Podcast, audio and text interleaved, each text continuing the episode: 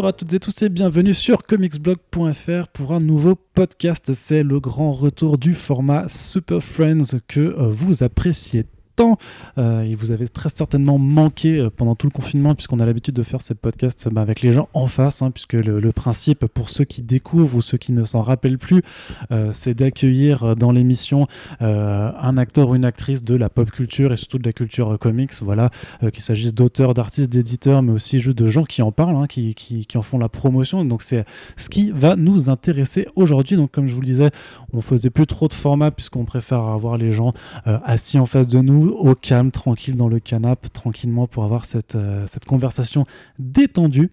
Et donc aujourd'hui, nous avons un invité que euh, vous connaissez euh, sûrement, puisqu'il vient déjà régulièrement dans nos émissions pour parler de films plus ou moins nuls. mais voilà, donc vous avez reconnu son, son rire, c'est Frédéric Sigrist aujourd'hui qui est avec nous. Salut Fred. Salut Arnaud.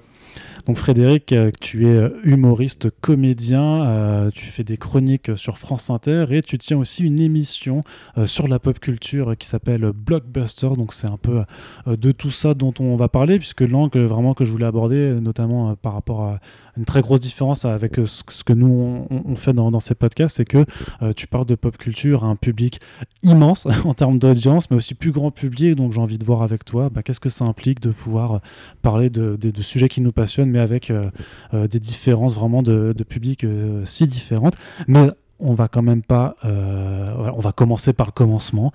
Fred, en plus, je crois que tu es alsacien comme moi, donc ça me fait vraiment plaisir. Lorrain, mais bon, à, l'échelle d'un Parisien, c'est pareil.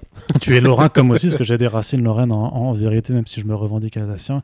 Mais on n'est pas là pour parler forcément de nos origines géographiques, mais quand même, Frédéric, est-ce que tu peux un, peu me dire qui tu es Fais-moi ton origin story, et notamment ton origin story par rapport à la pop culture et aux comics de façon générale. Alors, euh, euh, en fait, ma première rencontre euh, avec la pop culture, je crois que comme beaucoup d'enfants nés à la fin des années 70 et qui ont grandi dans les années 80, c'est via Recrea 2, France 3, enfin Antenne 3, enfin oui c'était ça, oui c'est ça. Moi je n'étais pas né à ce moment-là, hein, donc. Ulysse 31, 4 Size, l'avènement de la, de la chaîne La 5. Euh, de Berlusconi, avec Jeanne et Serge, Olivier Tom. C'est-à-dire que euh, je, suis vraiment un enfant de la télé. Euh, j'ai grandi avec, avec ma mère, elle m'a élevé toute seule. donc j'ai passé beaucoup, beaucoup de temps, comme elle, elle travaille à l'hôpital, j'ai passé beaucoup de temps tout seul devant des écrans parce qu'il n'y avait pas encore énormément de pédopsychiatres qui avaient préconisé 15 minutes d'écran. je pense qu'à l'époque, c'était plutôt 15 minutes il, a, il avait le droit de parler pendant 15 minutes et le reste, c'est devant un écran. et euh, donc déjà, tout ça, tout ça, euh, ça m'a, ça m'a vraiment euh, nourri en termes de, de, de, de culture pop, c'est-à-dire des séries, des films. parce qu'en plus, il n'y avait pas encore aussi toutes ces législations qui interdisaient à certains enfants de voir des films pour adultes. Euh, comme ma mère travaillait de nuit, moi je me suis retrouvé euh, très rapidement devant euh, Alien, le huitième passager, alors que j'avais 10-11 ans et que je dormais tout seul. Et, la malédiction, il y avait un, film qui s'appelait La Babysitter, c'était dans les accords du diable sur la 5 de, de Sangria. Et je regardais ça le lundi, le lundi soir, et toute la nuit, je faisais des cauchemars, j'arrivais pas à dormir, j'étais flippé, j'étais convaincu qu'il y avait des démons partout dans ma baraque. Hmm. Mais n'empêche que le lundi, alors pas, pas le lundi suivant, parce que euh, ma, mère travaillait de nuit un lundi toutes les deux semaines. Euh, mais le, lundi d'après, bah, je recommençais de, de, parce que voilà, il y avait le goût de l'interdit. Tu regardes un film de grand hmm. et tu te tapes un flip, mais euh, mais j'adorais ça. Mais surtout, je pense vraiment que ce qui, euh, en marge de ça, ce qui a vraiment marqué, euh, c'est quand mes parents se sont séparés, mon, oncle, hum, qui était fan de bande dessinée et qui lisait une revue euh, qui s'appelait Pilote, euh, dans lequel il y avait énormément de. Bah, euh, il y avait Astérix, euh, il y, avait. Achille Talon. Achille Talon, voilà. Et, il, était fan de, il était fan de bande dessinée et de bande dessinée américaine et il, il lisait les Strange, les spéciales Strange, les Titans. Et il m'a filé un spécial Strange, je me souviens encore parfaitement de l'histoire, c'était le mariage avorté de Logan avec Mariko Yashida. euh, scénario de Chris Claremont et Paul Smith, et c'était l'arrivée de Malicia, Rogue en, anglais, dans l'équipe avec euh, Serval, Wolverine, qui refusait tout net qu'elle les rejoigne parce que, euh, alors ça je, je l'ai compris en lisant, mais il, il- tu le voyais pas dans... Il expliquait que par rapport à ce qu'elle avait fait euh, à Carol Danvers, Miss Marvel, etc. et c'était Tornade qui... euh, c'était ma grande rencontre avec Tornade, Storm, euh, Aurora Monroe, qui euh, expliquait que, bah non, en tant que elle, euh, chef des X-Men, bah, c'était comme ça et pas autrement. Et, durant cette, aventure, qui était sur, sur deux numéros contre le, samouraï d'argent, j'étais, mais enfin, en plus c'était des, moments où, j'étais encore dans une pseudo garde alternée, donc je passais des week-ends euh, chez mon père et comme euh, mon, père était pas quelqu'un de, de- d'extrêmement sympathique. euh, j'avais tendance à me, réfugier très très fort dans la lecture de, ce spécial Strange que j'ai lu, lu, lu et re-relu, mais peut-être sur un, week-end, j'ai dû le lire au moins 25 fois. Et tout d'un coup, je sais pas, il s'est passé un truc euh, avec ce personnage, euh, Logan, Serval, euh, où c'est cette sorte de dignité, de, samouraï velu. Ça m'a parlé et je trouvais tellement. parce que, pour être. pour être tout à fait franc, je le trouvais tellement plus à la hauteur en tant qu'homme que les hommes que j'avais autour de moi que euh, ouais j'ai fait une sorte de transfert en me disant Ouais. mais voilà c'est Tu t'es trouvé une figure Ouais, une figure paternelle, paternelle, et euh, imaginaire là-dedans. ça a duré très très longtemps et, et je sais qu'encore aujourd'hui il y a bien il y a nombre de mes de mes positionnements idéologiques je, euh, qui viennent de, de ça sur de, ces héros de papier Par contre, planter des griffes dans les gens, tu sais que c'est pas super bien quand même. non par contre C'est pas le meilleur positionnement. Non, que tu mais, mais justement, j'ai un côté euh, plus. Je vais pas dire que je, prône la violence, mais disons que je, la comprends. C'est-à-dire que euh, je, ne, je, ne euh, fais pas partie de ces gens qui, euh, qui, qui estiment qu'elle peut ou qu'elle doit complètement disparaître de nos sociétés. J'estime qu'elle doit être canalisée et, qu'en fait, bah, tout à chacun, il y a cette dualité entre quelqu'un de très apaisé, euh, voilà, qui maîtrise euh, son sabre, mais qui sait aussi euh, quand le sortir de, son fourreau. Et je trouve que c'est ça l'équilibre. c'est beaucoup plus proche de, de- des philosophies martiales entre le yin et le yang. Voilà, c'est être, être en équilibre. Ça veut pas dire donc bienveillant, mais non pas parce que c'est un choix. Alors que si tu es bienveillant parce que t'as pas le choix, parce que tu sais que tu vas te faire taper, c'est plus du tout le même. euh, le même euh. Donc moi, je, suis, je trouve que c'est important de savoir se défendre pour ne, ne jamais avoir à le faire. Donc tu relisais ce Strange Oui, beaucoup, Beaucoup. Et, euh, et quand j'ai commencé euh, à, à me promener dans les, euh, dans les, les, les boutiques de, de, de bande, c'était même pas des boutiques de bande dessinée, c'était vraiment des relais presse. Euh, et ben je demandais à ma mère, mes grands-parents, tiens, est-ce qu'on peut euh, acheter tel ou tel numéro euh? Et, à l'époque, il y avait énormément de dans les marchés, sur les marchés de la ville, tu avais des, bouquinistes qui laissait mais des étals entiers de, de bandes dessinées européennes. Il y avait des, des packs entiers de spécial strange, de titans que les gens avaient vendus et que les, les, les bouquinistes de marché revendaient comme ça, mais c'était genre, euh, là je vais parler en francs, parce que c'était 2 francs 50 pour euh, Ouais, ça- 5 euh, cinq numéros reliés. euh. et donc j'ai racheté des tonnes et des tonnes de, de, de, de bandes dessinées comme ça. C'était aux éditions euh, Lug, euh, Lug. Et, et j'avais même, euh, il y avait aussi euh, euh, à Reddit, ouais, Et, euh, qui s'occupait notamment de DC Comics. Voilà. euh, et, euh, et j'en ai racheté plein. Donc j'avais, euh, j'avais pas encore bien fait la différence entre les maisons d'édition, Mhm. mais c'était du super-héros. Je trouvais qu'ils étaient. euh, c'est, la manière dont ils étaient dessinés. euh, et c'est marrant parce qu'il y a certaines. Il y a certaines, certaines histoires qui m'ont vraiment, vraiment marqué. hein. Aujourd'hui, je ne saurais pas dire pourquoi, mais je me rappelle d'un épisode notamment avec. C'était Les 4 Fantastiques. où tu voyais les X-Men, mais en fait c'était des scrolls euh, qui se battaient. euh, c'était dessiné par John, euh, John Byrne. euh, on dit Byrne ou Byrne je Moi, je dis Burn, mais. oui, Byrne, bah, John Byrne. Et j'avais trouvé où tu voyais Colossus prendre un camion, se battre contre Gladiator au milieu de New York.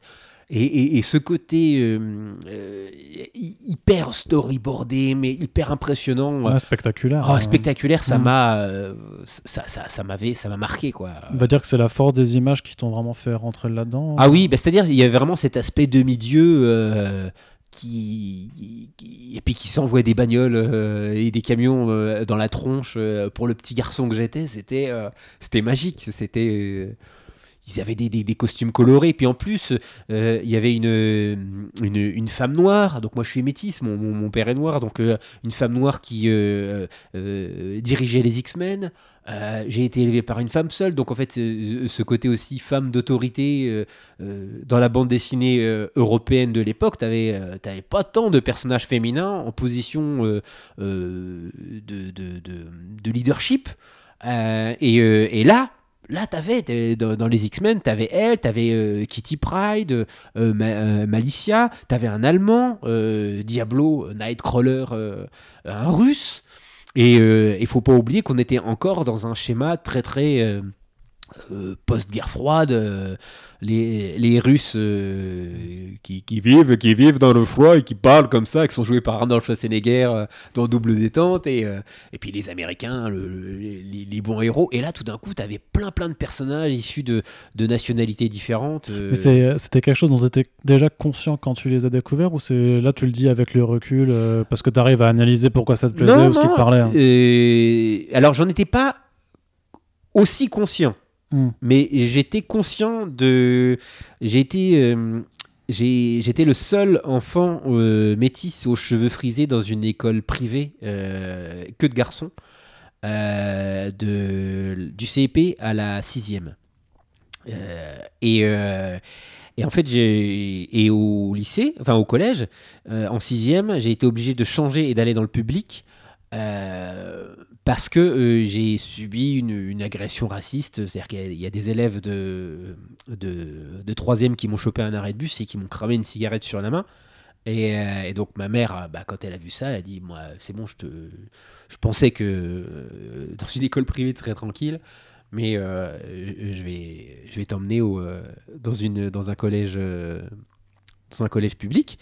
Et donc en fait, dès le départ, je, je sentais bien qu'il y avait quand même un truc euh, qui. Moi, si jamais j'avais dû me dessiner quand j'avais 6 ans, je me serais dessiné euh, rose, euh, avec des cheveux blonds, enfin voilà. Hmm. Mais très rapidement, euh, au sein de mes camarades et au sein aussi, enfin avec les parents de mes camarades, j'ai bien compris que, et puis dans ma propre famille, parce que j'ai grandi dans une famille, la famille de ma mère, donc une famille blanche, et avec tout un pan coupé euh, vis-à-vis de mes, mes racines antillaises. Euh, et ils m'ont bien fait comprendre que j'étais pas, euh, que voilà, j'étais un mix. Ouais. Donc, euh, donc, donc oui, et, et ça a joué, ça a beaucoup joué sur la représentation. Et, et en fait, ça c'est ça c'est c'est immuable. T'as beau dire ce que tu veux, le fait de voir des personnages qui ont des couleurs différentes, euh, et qui peuvent être les tiennes, euh, ça a quelque chose de bah, de, de- de vivifiant. C'est pas un hasard si très rapidement euh, Black Panther, déjà à l'époque, c'était un des personnages qui m'a le plus marqué parce que j'étais fasciné de, de, voir comme ça ce monarque qui tenait la dragée haute aux Quatre Fantastiques, aux Vengeurs.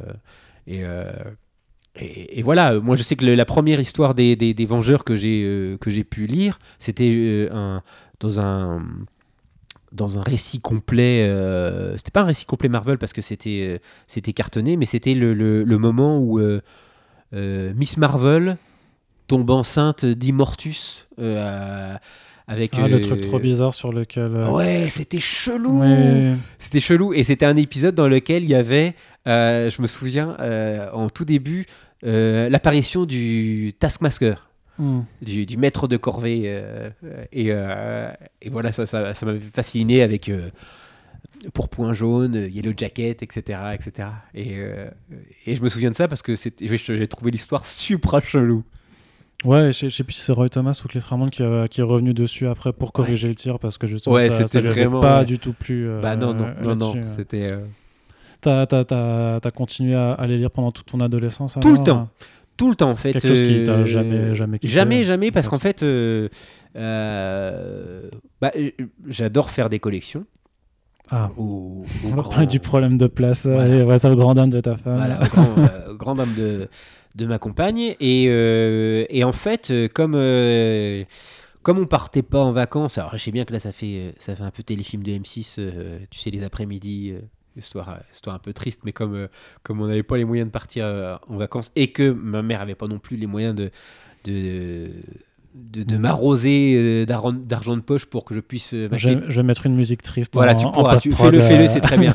Eh ben, euh, très très tôt, j'ai, euh, il y avait un centre commercial à côté de chez moi qui s'appelait les, Les Nations à Vendœuvre, et, je suis allé bosser euh, au noir euh, euh, dans ce, magasin de, jeux vidéo, et à l'étage sup- supérieur, quand tu prenais l'escalator, il y avait un relais H. Enfin, c'était pas un relais H, mais c'était un endroit où ils vendaient des, des- plein de magazines. Et donc, comme ils me connaissaient parce que j'allais tout le temps bosser au magasin de jouets vidéo en bas, de jeux vidéo en bas, et que bah, les gérants ils parlent entre eux en disant bah il est bien, euh, il fait bien son taf, etc. Je leur ai proposé de venir ranger les magazines euh, le matin quand ils venaient à 6h pour les mettre en rayon. Et moi je disais bah je viens à 6h avant d'aller à l'école et euh, je les range et, vous me payez en, comic book quoi.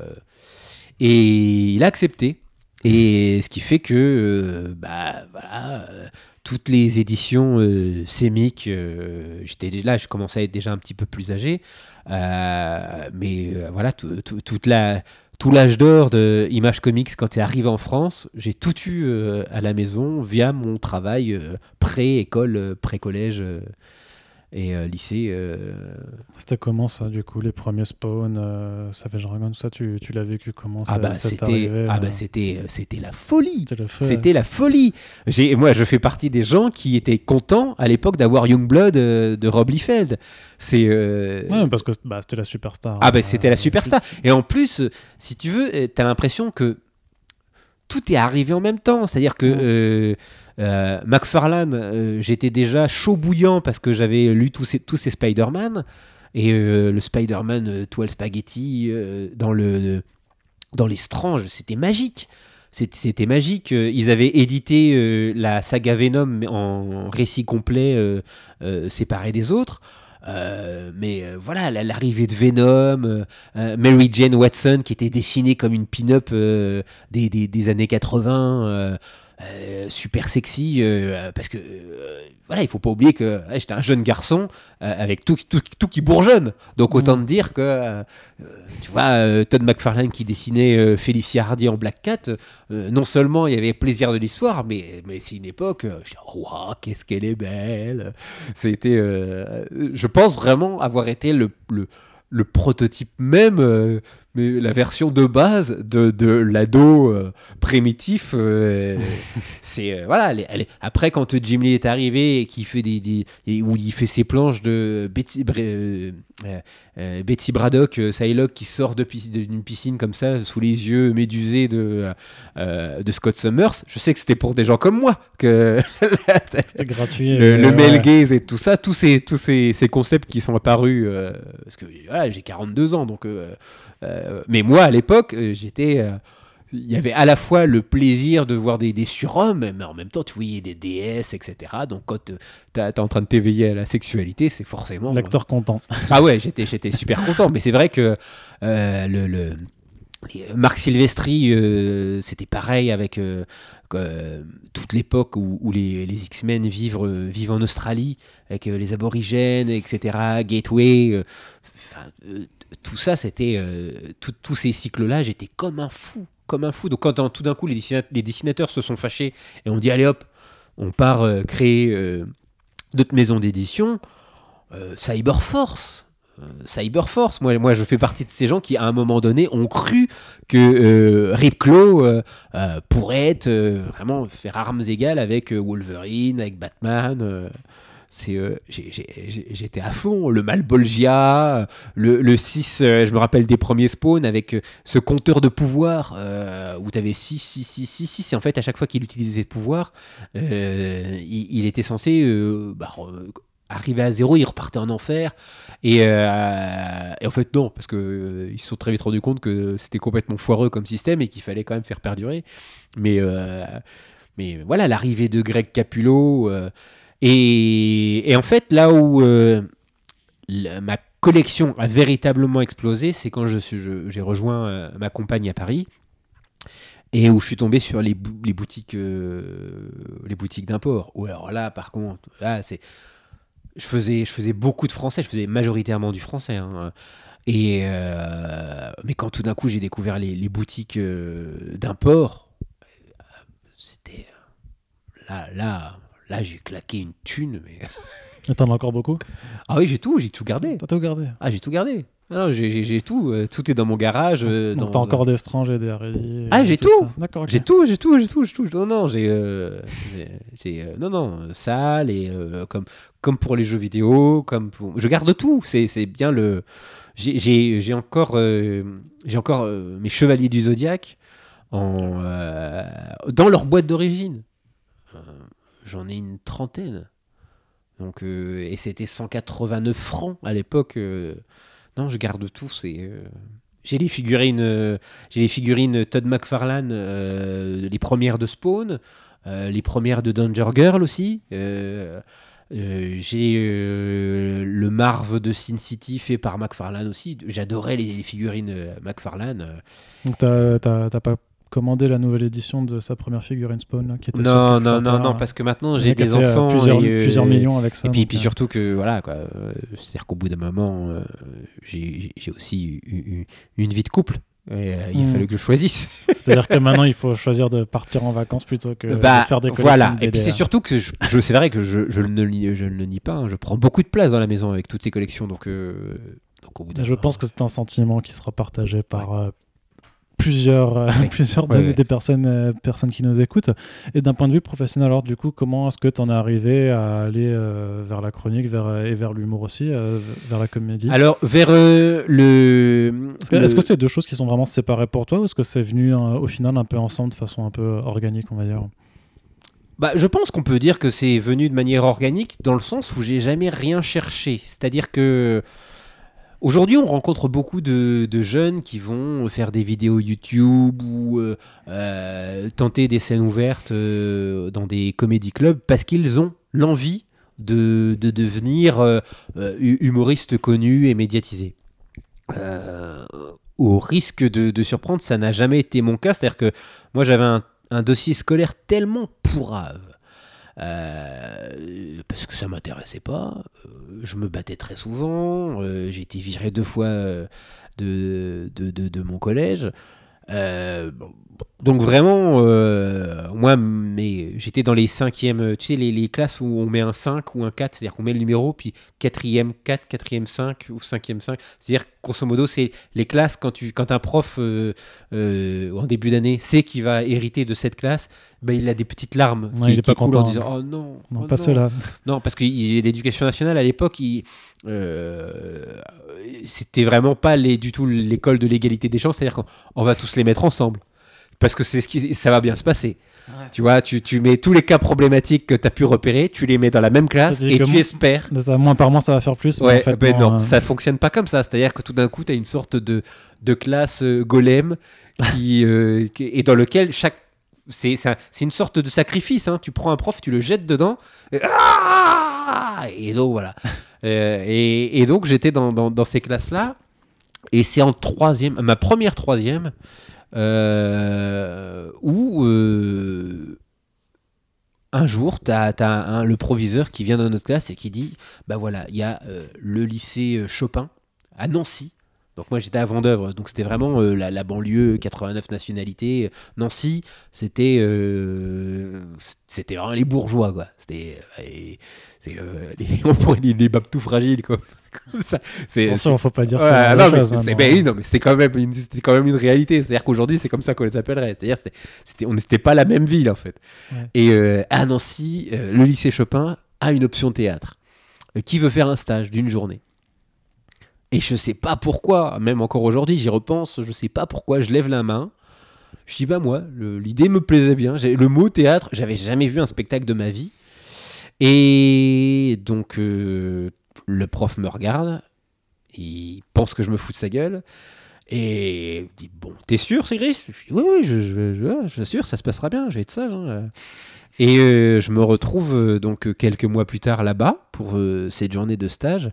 Et je vois, c'était les, options, à, les anciennes A3, euh, les options théâtre, c'est-à-dire qu'ils faisaient euh, 8 à 9 heures de théâtre par semaine, en même temps que le français, le- les maths, la philo.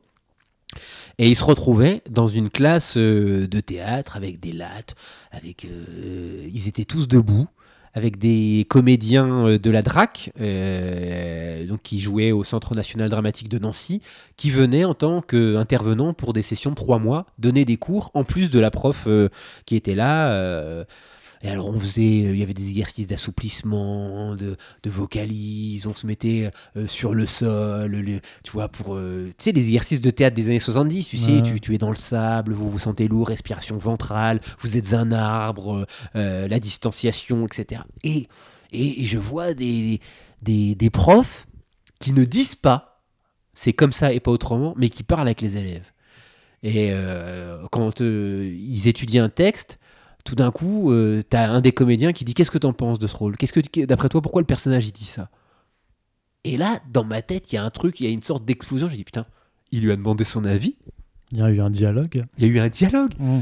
Et, euh, et je reviens de là et je me dis, mais c'est ça que je veux faire en fait. T'as as le droit d'être debout, on te pose des questions, on, on- tu peux exercer ton sens critique. euh, parce qu'en fait, euh, bien souvent, euh, les fois où je me prenais des.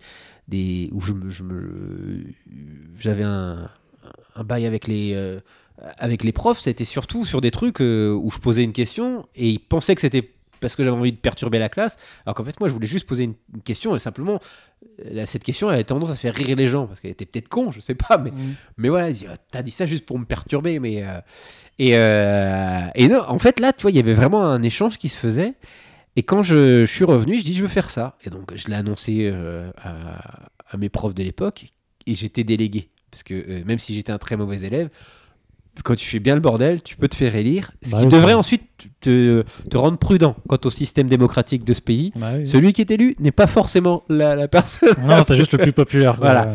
Et, euh, et, et donc je voyais très bien ce qu'ils disaient en conseil de classe. Et donc quand ils ont, je leur ai dit que je voulais aller à Chopin, euh, m'ont dit non mais Sigrist, euh, jamais de la vie ils voudront d'un dossier comme le tien. Euh, et effectivement, la, proviseure de, de Chopin était complètement opposée à, me voir arriver. Et c'est la prof de théâtre, parce qu'il y avait une audition, il y avait 2500 élèves qui passaient l'audition, ils en prenaient 15. Et c'est la prof de théâtre de l'époque, Françoise Valence, qui a intercédé euh, avec le, le- le- un comédien d'ailleurs qui faisait passer l'audition qui s'appelait Daniel Pierson, que, que je vois encore. Et c'est eux qui ont euh, fait pression auprès de la proviseure pour dire si, si, euh, faites-le venir, je vous assure, euh, il y a quelque chose, euh, ça va le faire.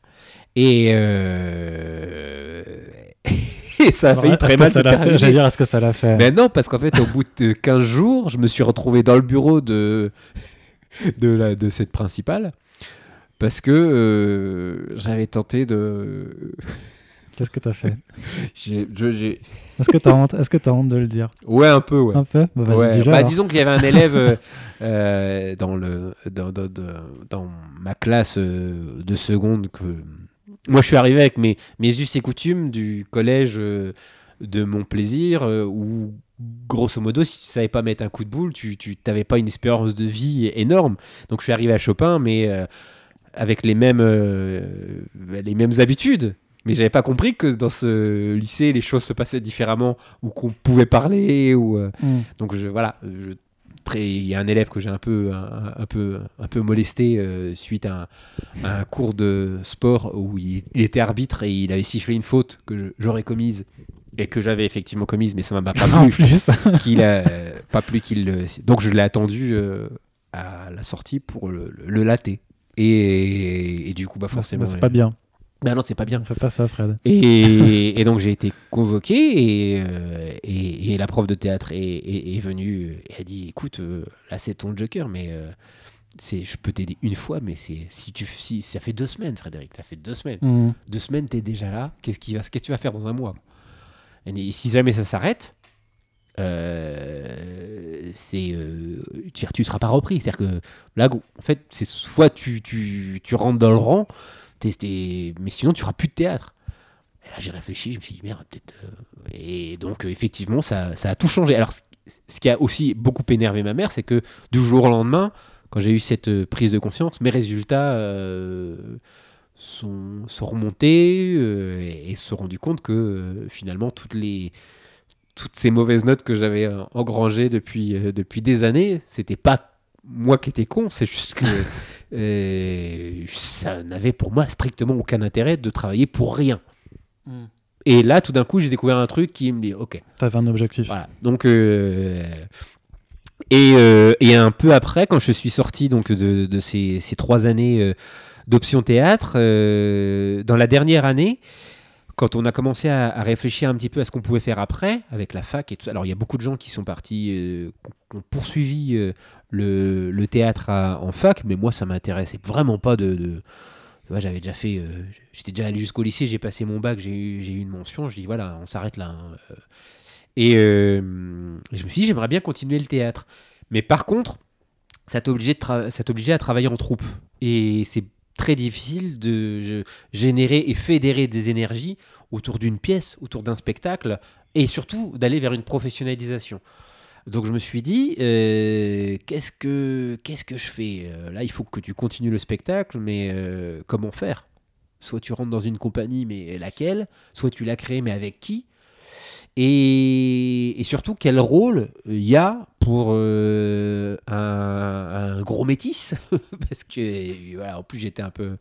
J'étais bien rondouillard. euh, et je suis un gros métis euh, Laurent, Antillais dans le, dans, dans le patrimoine euh, culturel euh, français, tu vois, les, les- les- pièces du classique. euh, T'étais pas forcément à ton avantage. ah bah Euh, non, non, non, non, non, non. Et puis, euh, en plus, là, pour le coup, c'est, je suis métis, c'est-à-dire que tu as, quelques rôles de, de noirs dans, dans le théâtre contemporain, mais ils sont chez Coltès, euh, et, ou alors tu vas jouer dans une pièce de Peter Brook, mais t'as- t'en as pas énormément. Hmm. Euh, et, en- et à la télévision, n'en parlons pas, à l'époque, c'était juste, euh, soit tu, tu jouais le, le- le sidekick comique de Julie Lescaut, euh, soit tu étais un dealer qu'on voyait sur une séquence, mais il n'y avait pas...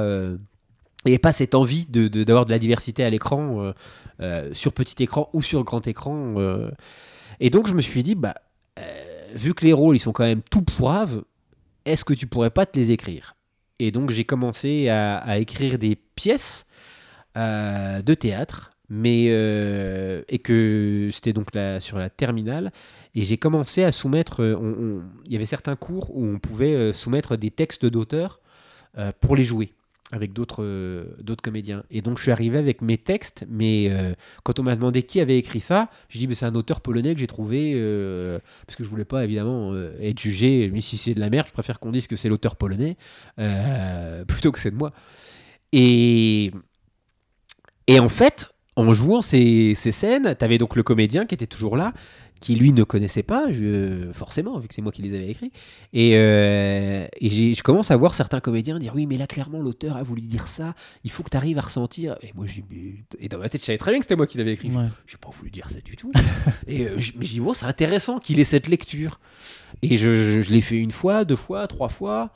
Et tout d'un coup, je, je voyais, euh, j'en disais, ah, c'est bien, c'est, euh, euh, ça serait bien que tu ramènes d'autres, euh, d'autres textes de cet auteur. C'est, euh, tu vois, il, il parle du réel, il, euh, et, et, et ça a marché en fait, ça a fait illusion. Ça veut pas dire Mhm. que c'était forcément génial, mais sur une petite séquence une scène de 7 minutes à jouer à deux, ça l'a fait. Et donc, euh, fort de ça, je me suis dit, bah, ok, je peux écrire, je peux écrire des pièces de théâtre. Et, et durant ces trois ans de, d'option théâtre, j'ai rencontré euh, Philippe Cobert, qui était le parrain de notre promotion, qui est un comédien incroyable, qui vient du, qui, qui a pour euh, origine le théâtre du Soleil d'Ariane Mouchkine, et il a euh, créé un spectacle d'une vie. Un solo où il joue euh, sa mère, euh, Ariane Mouchkine, tous les membres du Théâtre du Soleil qui s'appelle euh, le, le roman d'un acteur.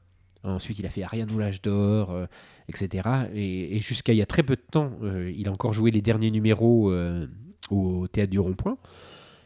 Et quand j'ai vu ces spectacles de lui seul en scène, où il jouait tous les personnages, mais il en joue presque 200, hein, dans des spectacles qui faisaient 3h20, parce qu'en plus c'est le théâtre subventionné, c'est-à-dire que c'est c'est pas régi comme le théâtre privé, où tu dois faire 50 minutes et puis tu t'en vas. Non, là c'est vraiment spectacle, des salles magnifiques. euh. Et ben je me suis dit, c'est ça que j'ai envie de faire. J'ai commencé à m'intéresser euh, à ce que tu pouvais imaginer sur scène à partir de rien. Et, et ça en plus rejoint, euh, et c'est là que je vais faire le lien avec la bande dessinée, c'est que moi, avant de, de, de rencontrer le théâtre, le seul métier que je me voyais faire, c'était dessinateur. C'était euh, et tout d'un coup, euh, et je dessine, aujourd'hui, je dessine encore aujourd'hui, mais pour mon, mon plaisir personnel. Mais euh, tout d'un coup, via Cobert, j'ai découvert qu'on pouvait dessiner un personnage, un décor, à partir de rien sur scène. Mm.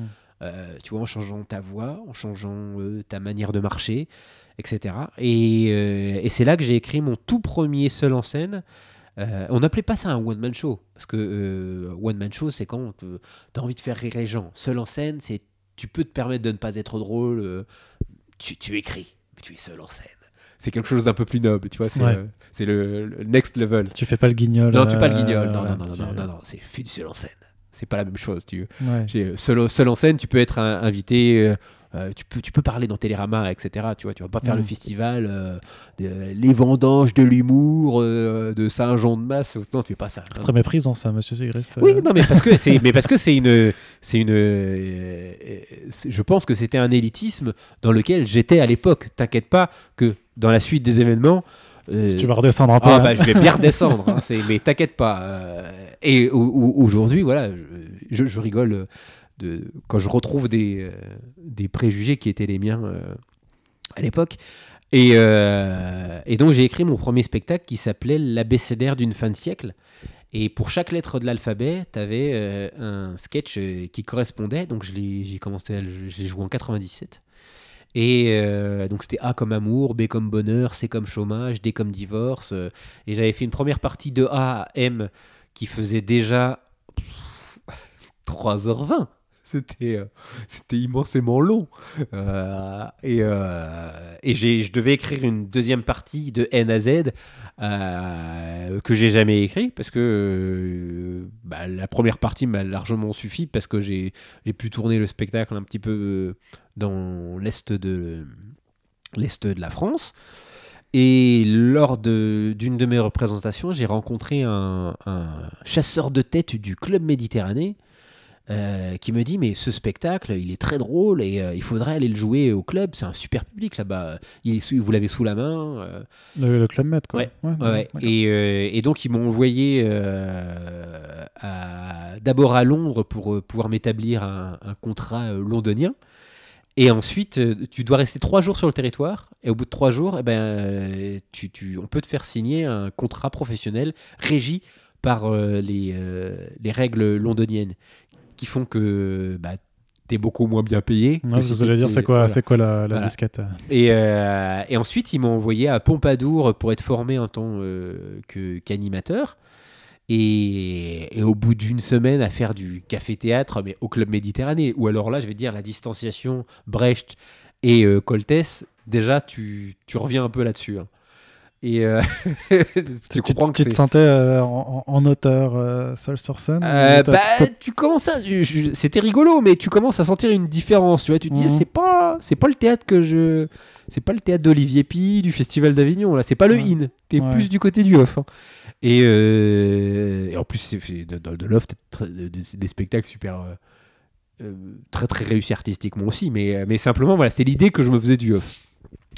Et, euh, et au bout d'une semaine, on me dit bah écoute, c'est bon, euh, il y a une place qui vient de se, se libérer. Il n'y a pas d'animateur à Dabalaya au Portugal. Euh, tu, pars, tu pars pendant 7 mois là-bas pour être animateur dans un club Med 4 Trident. et donc je pars à Dabalaya au Portugal pendant 7 mois pour faire l'animateur. Et les, les deux premiers mois, c'est un cauchemar, Arnaud. C'est un cauchemar, une horreur. Pourtant, il y avait quatre tridents quand même. Donc ah ouais, mais, le, non, mais c'était, il y avait Djorkaeff. C'était euh, euh, dans ce village, j'ai vu Sophie Marceau en vacances. Euh, c'est un village de golfeurs. Donc, mais donc vraiment, mais nec plus ultra quoi. Mais par contre, voilà quoi, il faut être l'animateur. Et, et moi, j'avais pas pris la mesure de ce que c'était. C'est-à-dire que dès, 7h du matin, tu es euh, au, bar pour faire ton passage gag, il faut, faut faire rire les vacanciers dès le matin. Ensuite, euh, tu as le petit passage euh, à 10h autour de la piscine et sur la plage. Ensuite, il y a les jeux, le, jeu de l'apéro à midi, les danses à la con autour, autour, de, autour de la piscine. L'après-midi, tu as, le jeu, as un, nouveau jeu à, à animer de 13h à 13h30. Ensuite, tu vas répéter le spectacle de danse que tu vas faire avec les autres, euh, les autres géos euh, le soir. Tu as une petite coupure d'une heure, une heure et demie. Tu dois refaire un passage gag euh, à, dans l'après-midi. Et quand je dis un passage gag, c'est, c'est si tu veux, moi, il m'est arrivé d'être déguisé en poulet avec le géo sport qui lui est déguisé en boucher et qui me ah. court après et tu passes devant des touristes allemands, euh, espagnols et tout ça. Donc si tu veux, euh, les textes euh, et, la notion fondamentale du théâtre, tu t'en bats la race. Hein. quand tu te retrouves en poulet avec un mec avec un, en string et un tablier de boucher qui te court après et qu'ensuite tu te mets à faire des, des crazy signs au, bord de la piscine sur Sous le sunlight et dit. C'est. Euh, ensuite, tu avais les jeux. T'avais encore les jeux de 19h. Le repas. En plus, comme tu vis avec les vacanciers et que t'es l'animateur et que t'es celui qui fait tout le temps des blagues, euh, bah, t'es non-stop. Et je suis devenu fou. Je suis devenu fou là-bas parce que, comme euh, il a fallu désapprendre tout ce, qu'on, tout ce que j'avais appris en termes de, représentation, là, c'est. Non, il faut être efficace. Il faut que les gens ils rigolent. Euh, donc il y a d'autres géos qui m'ont pris en main, qui, étaient, qui eux avaient fait plusieurs saisons. Donc on me dit bah tiens, euh, tu sais pour tenir la distance c'est fatigant, tu vas pas avoir de jours de repos. Tiens, prends un petit un petit remontant. Donc tu commences à, à teaser, euh, il est 10h30 du matin. Tu prends des cachets aussi, tu vois des trucs kit speed. Et, et moi j'étais, j'avais, je suis arrivé avec mon corps de bébé là-bas. Et, mmh. et, et tu commences, enfin, as le spectacle, tu termines à 22h, après tu as le café-théâtre jusqu'à 23h, ensuite tu fais la piste de, t'animes la piste de danse euh, DJ jusqu'à 1h du matin, t'es bourré, mais au dernier stade de ta vie, et tu te reposes jamais. Et je suis devenu complètement fou, c'est-à-dire j'ai vécu euh, une sorte de bulle. Euh, et euh, une sorte de parodie euh, de, de, de, moi-même où j'étais devenu. Voilà, tout était pour la vanne. Euh. Surtout que tu pouvais pas écrire du coup par rapport à ça, ce que tu pouvais mettre. ah non, non, non, non, tu es en flux tendu, tu es tout le temps sur le qui-vive. tant et si bien que trois jours avant la fin de mon contrat, je me suis pété le genou sur scène. Volontairement?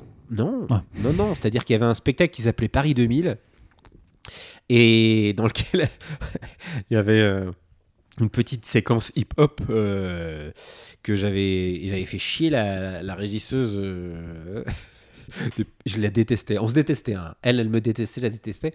Et parce que il y avait aussi des histoires. C'était des soap opéras. Hein, bah. et et pour faire ce passage rap dans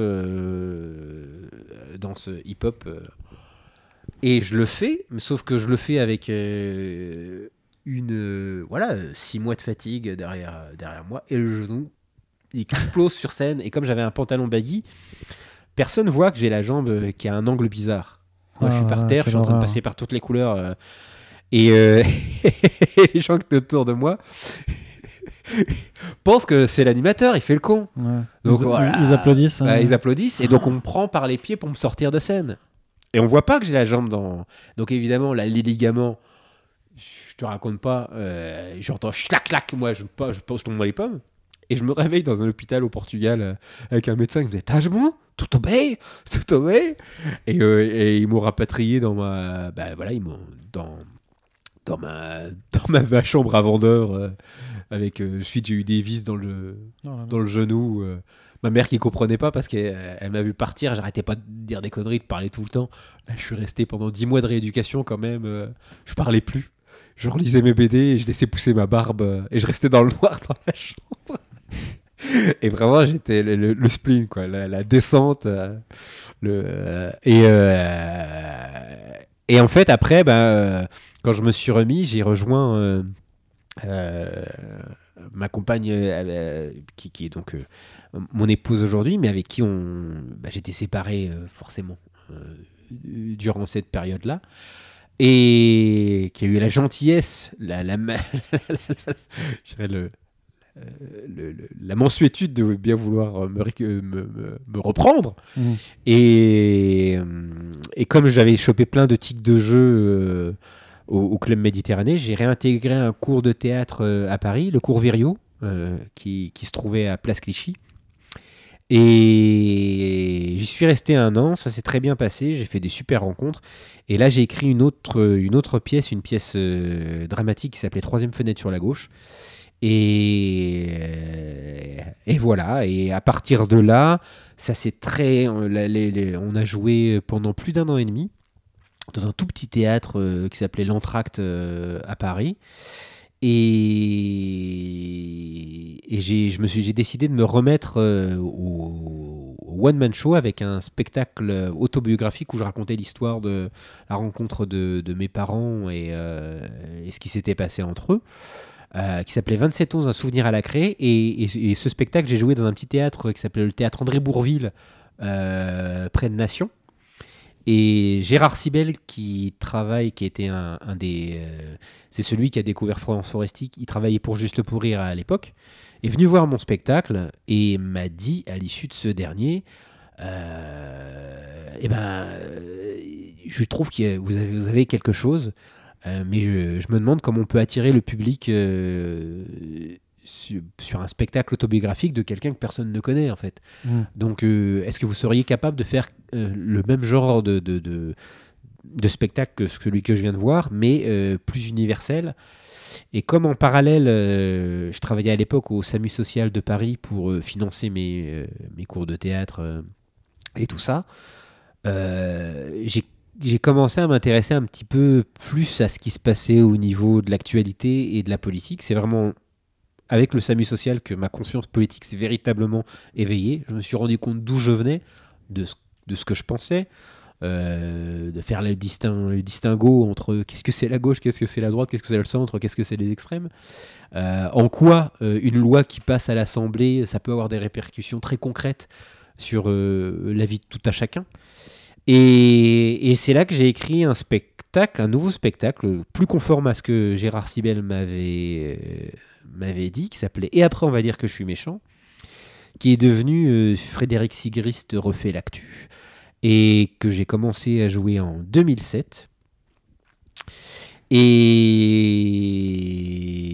depuis, ça ne s'est jamais arrêté. Et en jouant ce spectacle, euh, t'as quelqu'un de Sylvie Larocca qui travaillait en tant qu'animatrice à France Inter le week-end, euh, les vendredis et les week-ends, qui est, qui est venu me voir un jour en me disant bah, J'aimerais bien euh, que tu viennes faire des chroniques dans mon émission.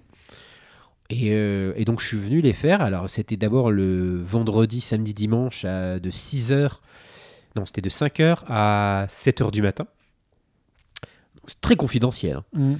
Et, euh, et puis après, quand ça s'est arrêté, on- j'ai continué à jouer mon spectacle et il y avait un, à l'époque pour les humoristes, euh, il n'y avait pas encore d'émissions comme On ne demande qu'à en rire et tout ça parce que je, Ouais. je, suis- je suis- je suis un. T'es pas, t'es pas passé là dans du Non, coup, non, j'ai euh, refusé. On t'a proposé Ah oui, oui, on, on m'a proposé cinq fois. Ah, J'aurais euh, j'aurais pu, te- j'aurais pu te découvrir là-bas. hein, oui, mais non. parce que je regardais. Oui, mais T'a- je- T'aimais pas?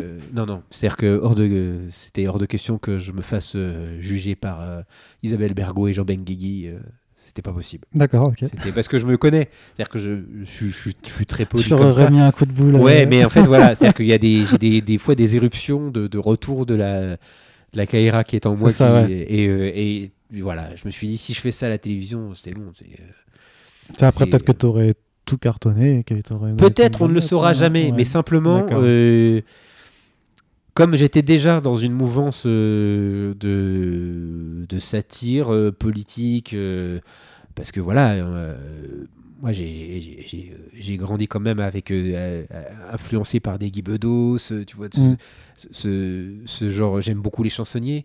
euh, et, et ce que Coluche faisait, même des proches, c'était aussi dans l'esprit des chansonniers. Je trouve que c'est vraiment une des singularités de, de l'humour à la française. Plus que le stand-up. Euh, euh, le stand-up, en fait, on, on en faisait déjà. euh, des proches faisaient du stand-up. Guy Bedos faisait du stand-up. Mais par contre, cette, euh, ce rapport frontal avec le pouvoir ou avec l'analyse sociétale de, ou, de l'actualité du moment, c'est vraiment quelque chose qui est, je trouve, euh, très, très euh, bah, très ancré dans la tradition des chansonniers. C'est d'ailleurs pour ça qu'après, je me suis retrouvé au chaos de la République pendant très longtemps. Et, et, oui, donc en rejouant mon spectacle, euh, il y avait, avant de- On ne demande qu'à rire, il y avait un, sur Internet une, une chaîne Internet qui s'appelait You Humour qui faisait des captations de spectacles. Et euh, ils en diffusaient 5 minutes, euh, tu, vois ensuite sur le net. Et c'était organisé par un monsieur qui s'appelait, et qui s'appelle toujours Philippe Vaillant, et qui est en fait euh, le, le mari d'Anne Romanoff. Et, euh, et lui, il organisait ça. Donc, euh, c'est là-dedans que tu peux voir les premiers passages euh, d'Arnaud de Samer, Ben, euh. Garnier et Santou, Jérémy Ferrari, euh, Verino, Donald Jackson, enfin, Alex Lutz. C'est. euh, Bah, tous ceux qui sont passés euh, Ouais, pour ouais, ouais. une... dans NPC. demande après. Et Euh, voilà, oui. des, Mhm. copains en plus, c'est des, gens. voilà, c'est était. euh, moi, je joue au point virgule. juste après moi, il y avait Olivier de Benoît. Ah oui, d'accord. ouais. avant moi, il y avait Alex, Alex Lutz.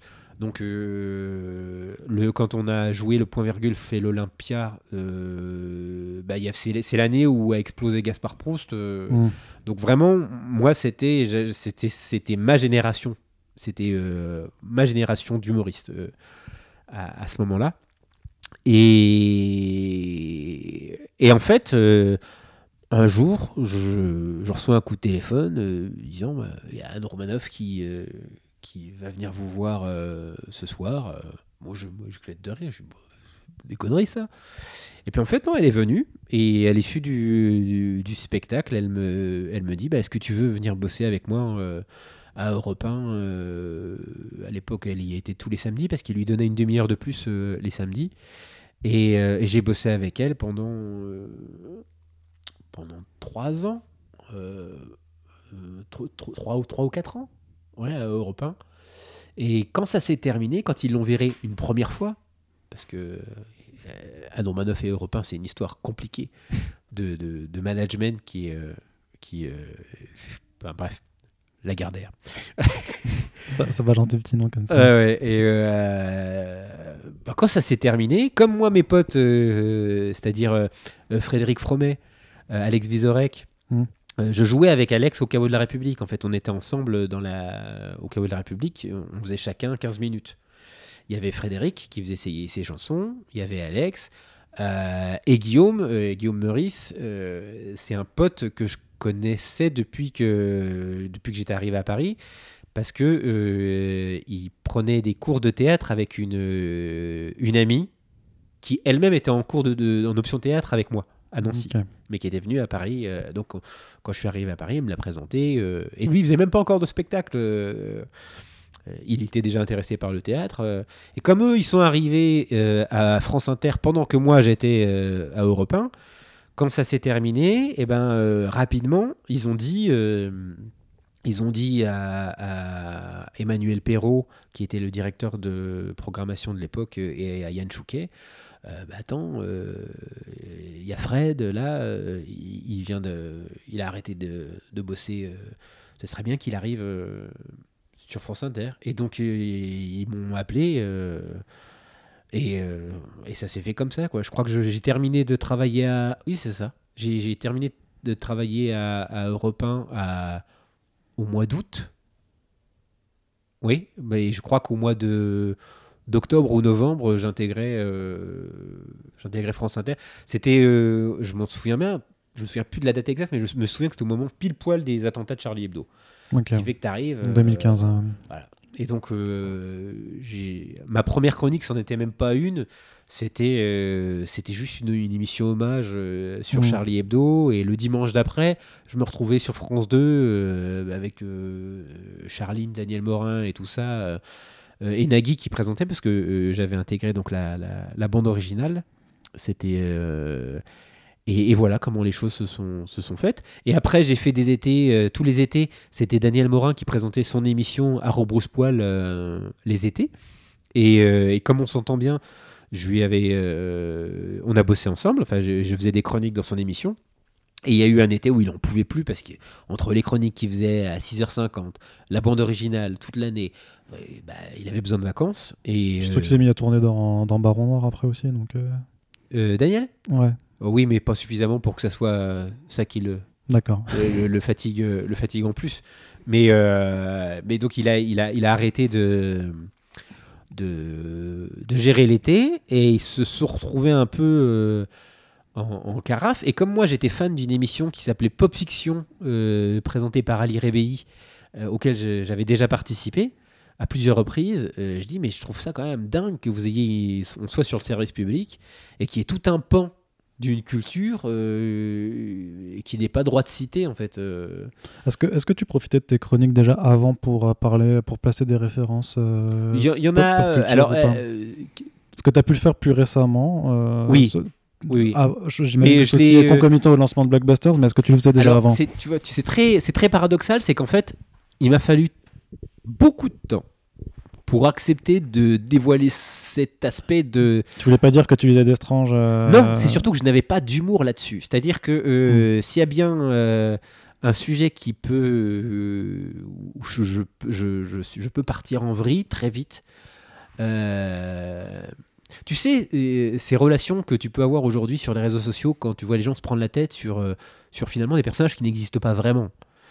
Euh, et ben ça, c'était moi en vrai. C'est-à-dire que le, le- le troll, euh, oui, j'en ai parlé une fois dans, dans une émission de la bande originale. C'est que moi, j'ai quand même, j'ai été, j'ai, j'ai eu une interdiction. euh, D'aller près d'un- d'une boutique de jeux vidéo, Oui. non? oui. Parce que euh, j'avais, je m'étais battu avec quelqu'un qui avait eu le malheur de, de dire du mal de Terminator 2. et, et, et, et je sais pas pourquoi. Mais en fait, si, je sais pourquoi. C'est-à-dire que comme c'est des, des univers et des personnages qui m'ont permis de canaliser euh, une grosse partie de la colère que j'avais par rapport à plein de choses, euh, par rapport à, à statut social, à ma famille, à, Mm. euh, je ouais c'est euh, c'était chaud quoi. Donc faut pas dire que Terminator 2 c'est nul en face de toi. oui non mais ça va même loin. C'est à dire que moi des, des la, la vanne la vanne ah mais de toute façon Superman il met son slip au-dessus de Ouais, j'y ça m'a jamais fait rire. Moi non plus. ça m'a jamais fait rire. C'est à dire vraiment je trouve que je dis mais t'es vraiment je dans des moments comme ça genre euh, quand j'entends tu vois un, un, un vieux tonton qui fait cette blague là t'as envie de dire écoute euh, ça- eh, arrête je veux dire, quand quand quand t'as commencé euh, à, à dire du, du, du mal euh, voilà des, des migrants et tout ça j'ai rien dit mais là vraiment là maintenant t'attaques Tu le touches pas à ce migrant voilà, quoi en fait. c'est c'est possible. Et voilà, je deviens fou en fait. C'est euh, et, euh, et il m'a fallu du temps. C'est euh, c'est c'est une conversation avec Dedo quand on a joué ensemble en Martinique. On a passé un super moment. Euh, ça a été ma rencontre avec Dedo et je me suis rendu compte que lui aussi était fan de, de pop culture, euh, de, de- cinéma bis, de cinéma d'horreur. Et, euh, en échangeant avec lui et, son producteur, Victor, ils me disent Mais c'est dingue Fred, on, on te connaît depuis, enfin on te voit depuis des années, on te voit parler euh, de Sarkozy, de Hollande, euh, en costard sur scène, et tu, mais ça, alors que c'est, euh, tu vraiment tu t'y connais, tu t'en parles pas. Mm. Et euh, et il a fallu que oui, je sais pas pourquoi, mais que je travaille là-dessus. euh, euh, parce que je pense que j'avais développé, euh, comme ils m'ont fait tenir dans des moments où ça allait vraiment pas, je pense que j'avais développé une sorte de relation hyper intime euh, et que j'avais pas envie de le partager. euh. Ouais. Moi, je fais partie de, de- de- de ces gens qui ont à la fois été très contents de voir l'explosion de, de, de la geek culture et en même temps qui l'ont vécu comme euh, un truc. Qu'on t'a volé un petit on peu. un peu volé. Mm. on m'a un peu volé. C'est-à-dire que. C'était ton jouet, c'était ton jouet que t'as dû Ouais, partager et puis avec beaucoup de gens. constitutif de ce que je suis et de ce qui m'a construit.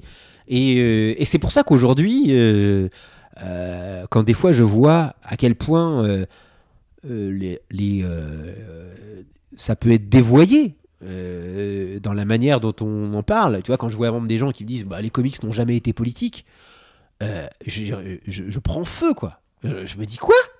T'es sérieux? C'est c'est- que ça, c'est que ça, tu vois, que ça soit DC Comics, que ça soit Marvel, ça n'est que politique. C'est euh, dès l'instant où Spider-Man, il, a ce, questionnement entre est-ce que j'arrête le vautour ou euh, est-ce que je peux payer mon loyer, euh, c'est déjà quelque chose de politique. Et, et en même temps, fort de tout ce que j'ai vécu en dehors, ça m'a aussi permis même de d'avoir une lecture de l'actualité tout autre. Par exemple, là, en, en- ce moment, euh, on, a, on a présenté les soignants comme des héros. Et, euh, et on les applaudissait tous les soirs à 20h. Et je me suis dit, mais il y a deux types de héros. Tu as à la fois le héros euh, comme Iron Man ou Batman, qui en fait, euh, bah, quand il rentre chez lui, est toujours riche. C'est-à-dire qu'il était déjà riche avant, et, euh, il sauve le monde. Il continue d'être. euh, le, seul, truc, c'est que contrairement à Spider-Man, euh, il va tourner euh, sa richesse vers une sorte de culte de la personnalité. Euh, Stark a un ego monstrueux et Batman aussi, quoi qu'on en pense. euh, sans quoi tu mettrais pas ton logo partout, euh, dans les, sur, sur ta bagnole, sur ta ceinture. Sur, et, et, et- et je dis, Spider-Man, par contre, il sauve le monde et il rentre. Bah, ça se trouve, il, Il se virait de chez il lui. se fait virer de chez lui. Et je me suis dit, eh ben en fait, la manière dont on présente les héros, enfin les soignants comme des héros, c'est exactement, c'est le modèle Spider-Man. C'est-à-dire le, le- ce, ce côté, voilà, on va les acclamer, mais quand ils vont rentrer, eh ben ils auront rien. Et, euh, et, et en fait, sur plein de choses, tu vois, sur, euh, sur, sur le, le- le statut de. Le, le, le, le- le- le statut de migrant avec euh, Superman, le, son côté lisse aussi. Moi, je, je- quand j'étais euh, plus adolescent, je détestais vraiment Superman. J'avais, je trouvais, je me dis, oh non, il est fade, blanc, les yeux bleus, comme ça. Il a trop de pouvoir. trop de pouvoir. euh, et et c'est maintenant, euh, à à 43 ans, où quand je relis, je me dis, mais non, en fait, euh, c'est un monstre de volonté, Superman. C'est un monstre de volonté. C'est-à-dire que il, il- il- il pourrait tellement. Hmm. Et, euh, et il voilà, et il se donne tellement de devoirs. euh, c'est c'est hallucinant d'avoir autant de pouvoir et de réussir à se contenir. Et, euh, et ça va, c'est d'ailleurs le, le- le- c'est un peu, je fais un peu de teasing pour mon, prochain spectacle, mais c'est ce dont je parle. C'est-à-dire que euh, il faut imaginer que dans ce qu'on nous montre de, Superman, il a vu, par exemple, Superman, il a vu ses parents Ken, quoi.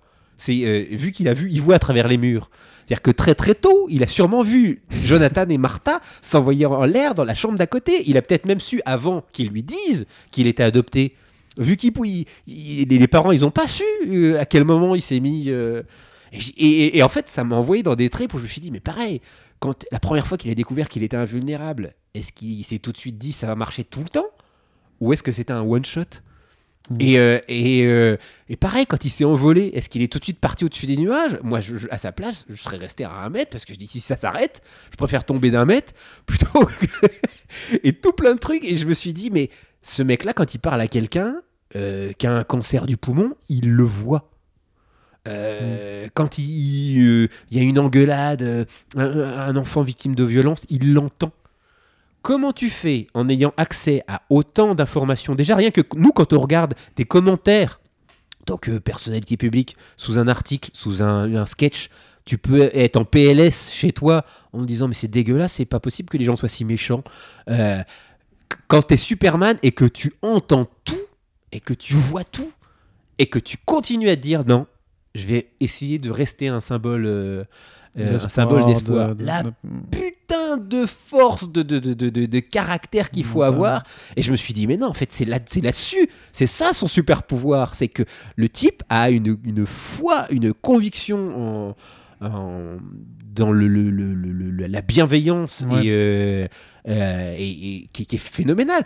Euh, Finalement, Batman, c'est sa thérapie. Il, il est, il est mort dans cette ruelle avec ses parents. Il n'arrive pas à s'en remettre. Et, et- et c'est pour ça qu'il continue à mettre ce costume et qu'il enferme les, les criminels, qui ressortent et les, les renferme. Parce que le, le type n'a pas véritablement envie de sortir de cette, de Non, cette bah névrose. Il- il- alors que Superman, lui, bah non, c'est juste un mec avec une.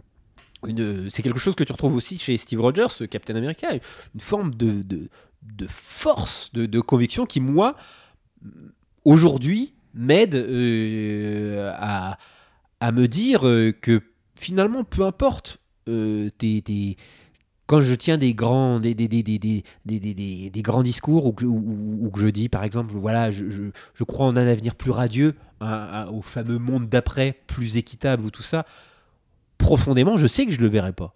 Profondément, je sais qu'il y a tellement de choses en jeu aujourd'hui que euh, euh, c'est euh, David et Goliath, tu vois, c'est le pot de terre contre le pot de fer. Mais ce qui compte, c'est de vivre en te disant que peut-être, possiblement, un jour, ça peut se réaliser. Et dans les cinq dernières secondes de ta vie, quand tu te retourneras, quand tu seras tout seul, juste avant de partir, te dire, voilà, qu'est-ce que j'ai fait?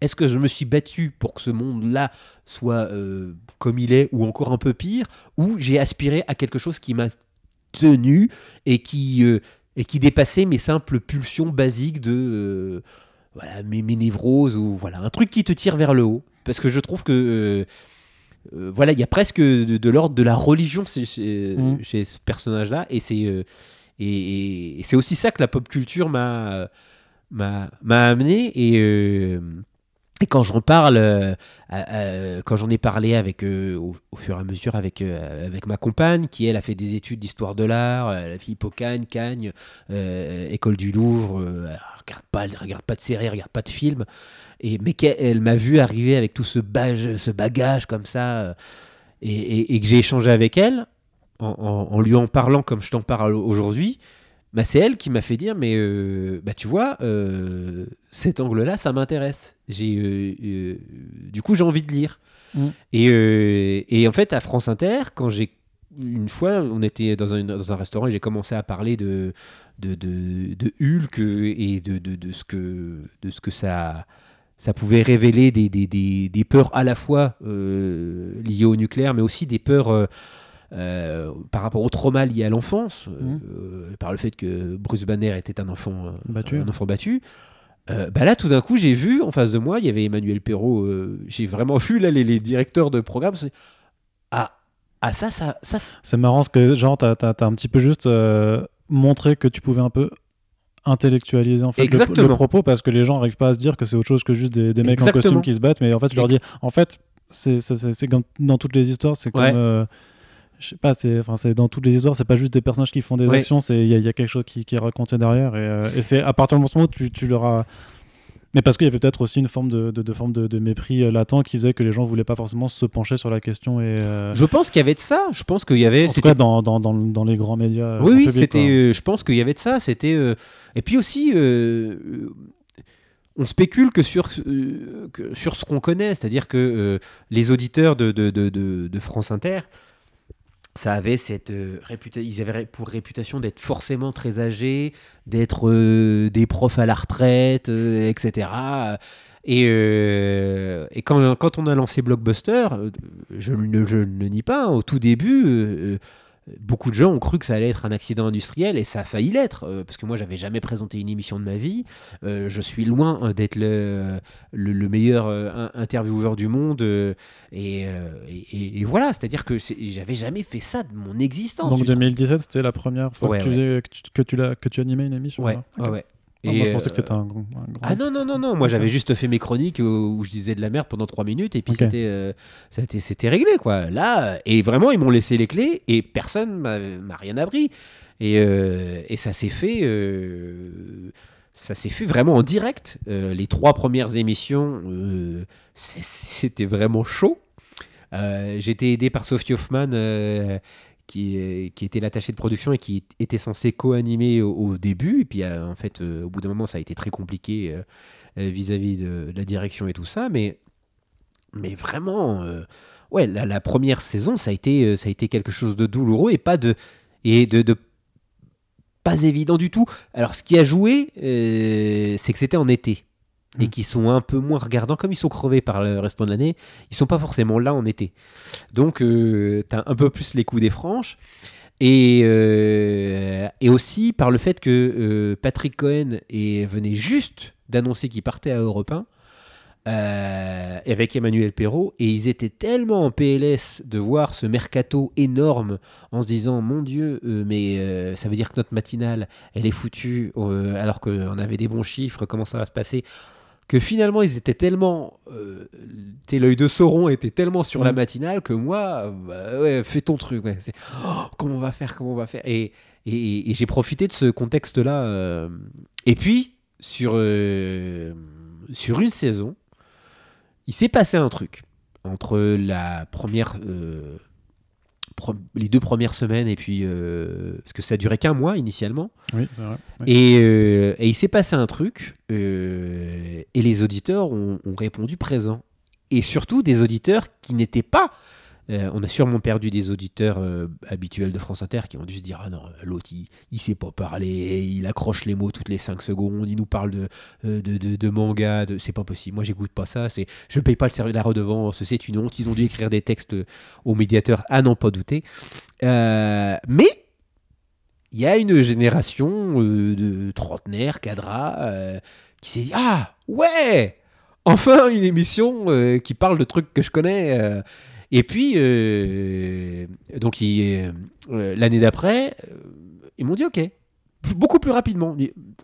On, va voir si c'était. euh, et, Bah, euh, et à la deuxième, euh, la deuxième saison, là, les, les chiffres, et, euh, les chiffres de, de téléchargement sur les podcasts, etc., ont fait que euh, bah, on, on a, à l'époque, on, a, on avait réussi à battre euh, Affaires Sensibles, qui est le podcast euh, phare de, de, de France Inter.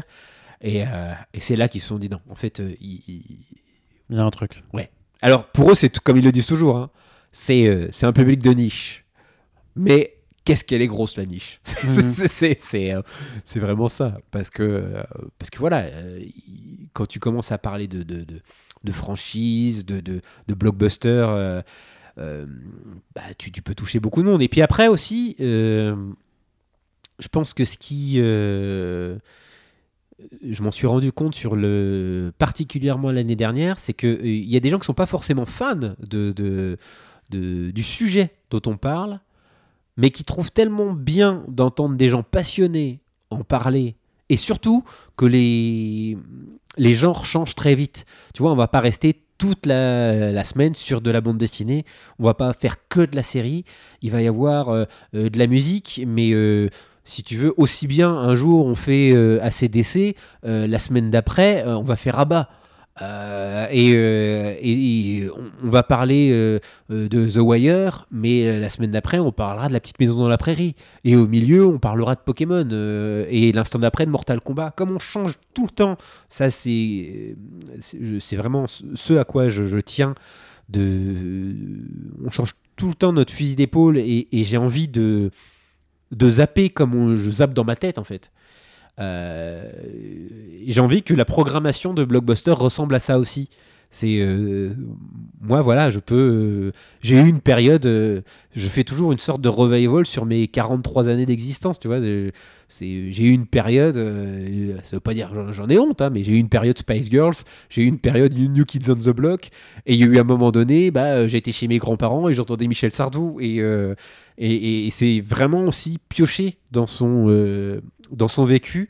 Et, euh, et se donner la possibilité d'en parler pendant une heure, mais non pas pour, euh, pour avoir une forme de, tu sais, de, de- de condescendance euh, vis-à-vis du sujet, mais non, se dire, voilà, ce, ce chanteur, ce film, il, il- il cartonne, il, il a cartonné, pourquoi?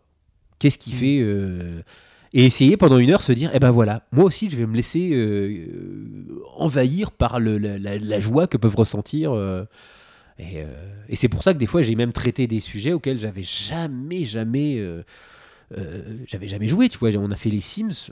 Moi, j'ai jamais, jamais Mm. euh, joué aux Sims. Mais quand tu vois autour de, toi euh, des intervenants qui ont des étoiles dans les yeux en disant Oh, j'ai ôté l'échelle. Mais c'est mon Sim qui est resté coincé dans la piscine.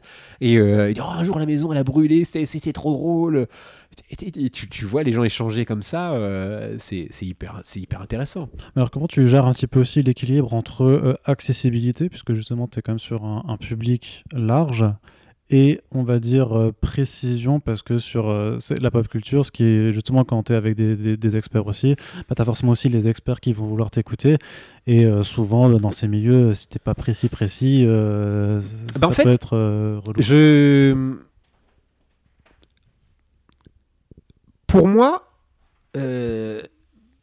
quelqu'un qui voudrait être exhaustif sur un sujet n'a pas vocation à écouter Blockbuster.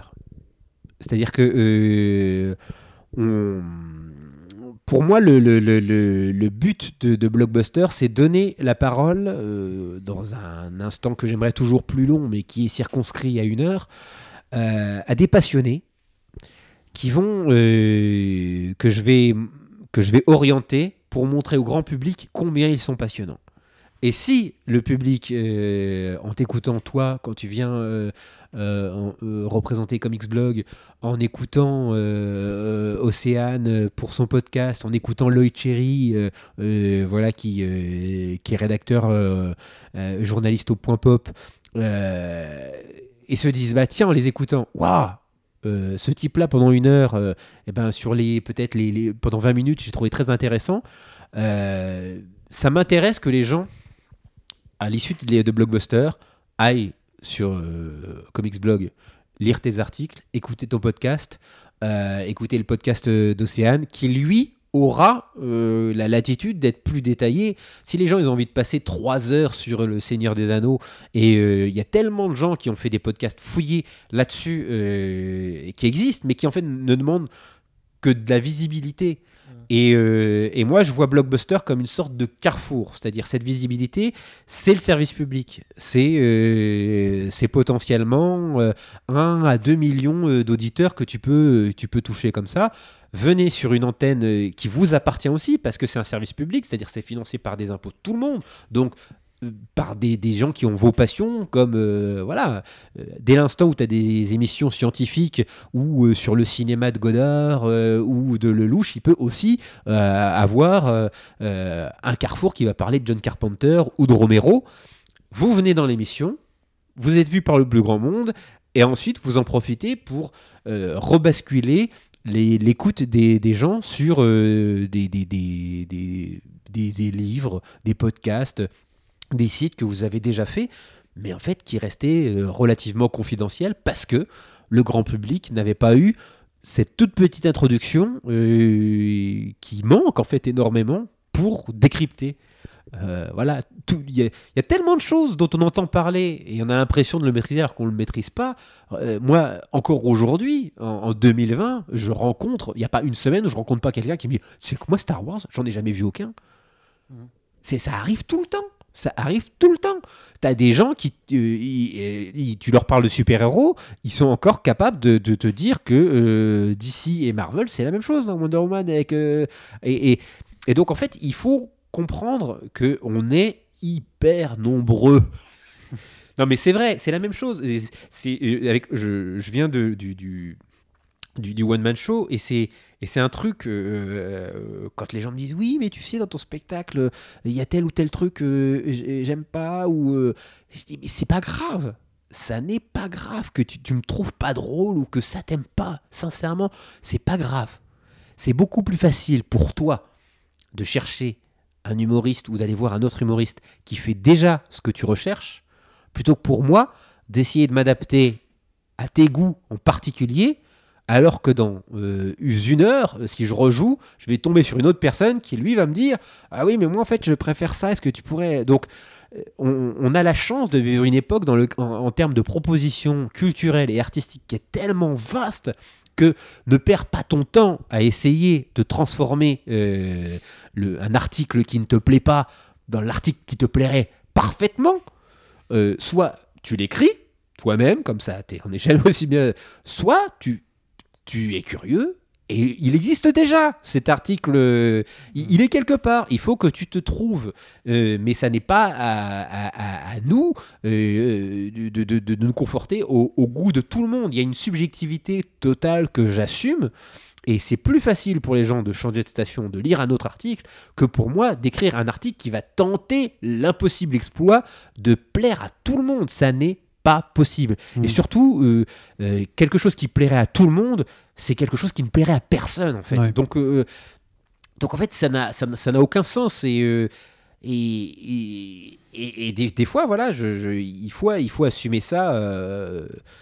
et, et je- et avec Blockbuster, bah voilà, c'est on ouvre des fenêtres vers des, des, des, des gens passionnés. Et si on les fait venir dans, dans, dans l'émission, c'est bien qu'ils ont déjà à, à leur échelle, ils ont parlé de certains trucs, ils ont fait des livres, ils ont fait des vidéos. euh, et euh, bah voilà, venez dans l'émission, vous en parlez, et puis ça sera l'occasion de mettre. euh, c'est une manière de, pour moi, de récupérer un petit peu de ses impôts.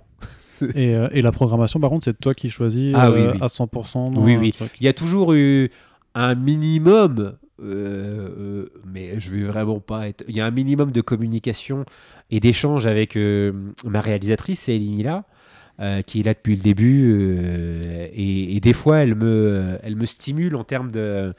de pour trouver des trucs, puis elle, me connaît bien, tu vois, par elle va dire là, il manque, ça manque de français, faudrait peut-être que euh, qu'on rajoute un petit peu, un petit peu soit de BD français, soit de musique française. Mais mais quand même, j'arrive, quand approche le moment de faire la programmation de, de- de Blockbuster, j'ai quand même déjà bien balisé tous les sujets pour ne pas laisser énormément de place à, à, des trucs que j'aurais moins envie de faire. Ça m'est arrivé, hein. il, y a des, il y a des émissions que j'a- j'assume totalement qui sont le, le- fruit d'une concertation. Je n'aurais, tout seul, je n'aurais jamais fait une émission sur Charmed. Ça, c'est évident. Mais euh, quand j'ai vu à, quel point ça, ça pouvait tenir euh, à, l'équipe euh, et comment elles ont défendu, je me suis dit, bah voilà, euh, elles ont leurs arguments, elles ont le truc, ça peut faire une émission intéressante.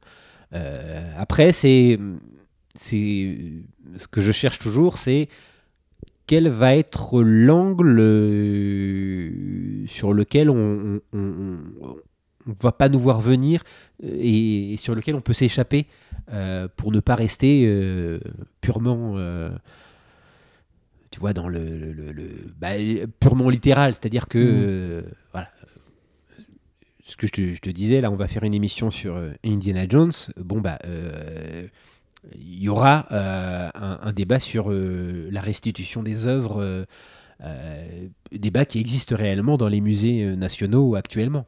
Est-ce que faut-il rendre les, les œuvres au pays auquel on les a volées? Le fait que je dise les, qu'elles ont été volées donne déjà un petit peu une, Un, un angle. un réponse sur, ce que j'en euh, pense ouais. moi. Mais en même temps, autour de la table, il y aura des... euh, Et, et justement, c'est euh, parce que tu as forcément, tu, euh, bah, tu parce que tu as une heure donc, pour parler. Donc, bon, il y a déjà les, les musiques que tu dois intercaler, mais ça aussi, je veux dire, euh, ben, les questions que tu veux poser ou les différents sujets tels que tu veux l'aborder. T'as t'as jamais un peu le, le stress qu'une question soit, je dirais, mal comprise ou que les intervenants que tu as invités au final ne sont pas si. Euh, pas passionnant, mais je veux dire que parle pas autant que tu, tu le voudrais ou Ah on- si, si, ou- mais ça arrive, euh, ça arrive tout le temps. Mais si tu veux, ça c'est... euh, Comment on gère aussi cette part d'imprévu du coup parce que euh, tu connais pas forcément, surtout quand c'est des premières fois qu'ils viennent, tu connais, tu sais pas Bah forcément ça, à quoi faut, t'attendre. hein. faut, ça, faut rebondir en direct. Ouais, c'est- faut, ouais. faut rebondir en direct sur ce que les gens vont apporter. C'est une auberge espagnole. hein. C'est-à-dire qu'il y a ce que tu, il y a l'émission idéale que tu as en tête. Et il y a l'émission euh, qui va, tu, que- auquel tu vas participer. Et des fois, rien de ce que tu avais prévu euh, ne, se passe exactement comme tu voulais. Mais c'est le jeu. C'est-à-dire que euh, euh, si, si les intervenants, tu les paies, là, tu peux leur dire, écoutez, le cahier des charges, c'est ça, il faut qu'on arrive là. Là, dès l'instant où il y a des gens qui, des, fois, traversent la France pour venir parler pendant 25 minutes dans une émission euh, de, du Seigneur des Anneaux, euh, parce qu'ils ont fait une thèse euh, sur la langue elfique ou tout ça, si ce type-là ou cette nana-là, bah, tout d'un coup, elle s'éloigne de la question que tu lui as posée, je serais quand même le, roi des trous du cul à à leur dire Eh C'était pas ce qu'on avait dit c'est- c'est- Ouais. Donc, non, c'est un truc, t'assumes. Les gens, ils ont la gentillesse de venir, euh, de, de venir et, et- et d'enrichir ton émission par euh, le- le- leur, leur passion. Accepte qu'ils aillent aussi où ils ont envie euh, d'aller. euh, parce, que, euh, parce que voilà, c'est. c'est, euh, je pense qu'il faut vraiment euh, raison garder et, et assumer aussi une forme d'humilité sur le statut de, de, de chef d'orchestre. C'est, euh, donc ça, c'est plus une, c'est, de- c'est, c'est plus de l'impro. Et les invités, tu les, euh, c'est toi qui pars à la recherche ou qui te fait aider de ton Non, ça aussi, c'est un, euh, c'est un, un va-et-vient permanent entre les attachés de production et moi, où euh, moi je, je, je dis en réunion de préparation quel genre d'invité j'aimerais avoir euh, par rapport aux angles qui vont être les miens. Et, et là-dessus, en fait, tout, tout du long, on me propose des, euh, on propose des noms. Et donc je regarde et euh, ce qu'ils ont fait et, et si je trouve quelque chose d'assez d'assez intéressant euh, sur lequel on pourra rebondir euh, oui c'est comme ça que ça se après il faut que la personne est-ce qu'elle a déjà fait de la radio Euh, est-ce qu'elle a déjà l'habitude ou même de la télévision est-ce qu'elle a l'habitude de communiquer c'est c'est- et des fois on a des surprises des fois on a, on a- on a des- il y a eu des émissions et j'ai eu des, des- j'ai eu des surprises C'est- du genre, sans, sans, sans nommer forcément, mais que- c'est-à-dire? bah, des gens qui sont vraiment des barrés. J'ai vu, j'ai eu, il y a eu des barrés. Des, euh, j'ai vu des gens avec des agendas euh, politiques euh, un peu douteux aussi. Oui, des gens qui ne savaient pas parler. C'est arrivé aussi. C'est plus gênant quand même. euh, Ah, ça, c'est gênant, ouais, c'est gênant. Bah, c'est gênant, surtout qu'en plus, dans ces moments-là, c'est plus l'animateur qui a envie de, de, de, de- de parler dans le micro, c'est l'humoriste. Euh, Et là, faut, euh, là, il faut, faut vraiment. Genre, t'avais envie de vanner. euh, Ah bah ouais, c'est là t'as là, t'as envie de- parce que t'es en train de vivre un moment de solitude et t'es en train de vivre un moment de solitude sur une radio nationale. tu sais que t'as un million de personnes minimum qui sont en train de t'écouter. Toi t'es pété de rire. Tu t'es- et là, et là, l'invité commence à apparaître. fait- Et bon, ça arrive une fois, tu te dis ça, ça c'est normal, c'est le, le- le stress. Mais quand à chaque prise de parole, ça commence comme ça. Ouais, ça devient Ah, compliqué. là, là, là, oh, bah, c'est c'est des moments où je rentre, j'ai- les, j'ai les lèvres, il y a des traces des dents. Euh, parce que j'ai.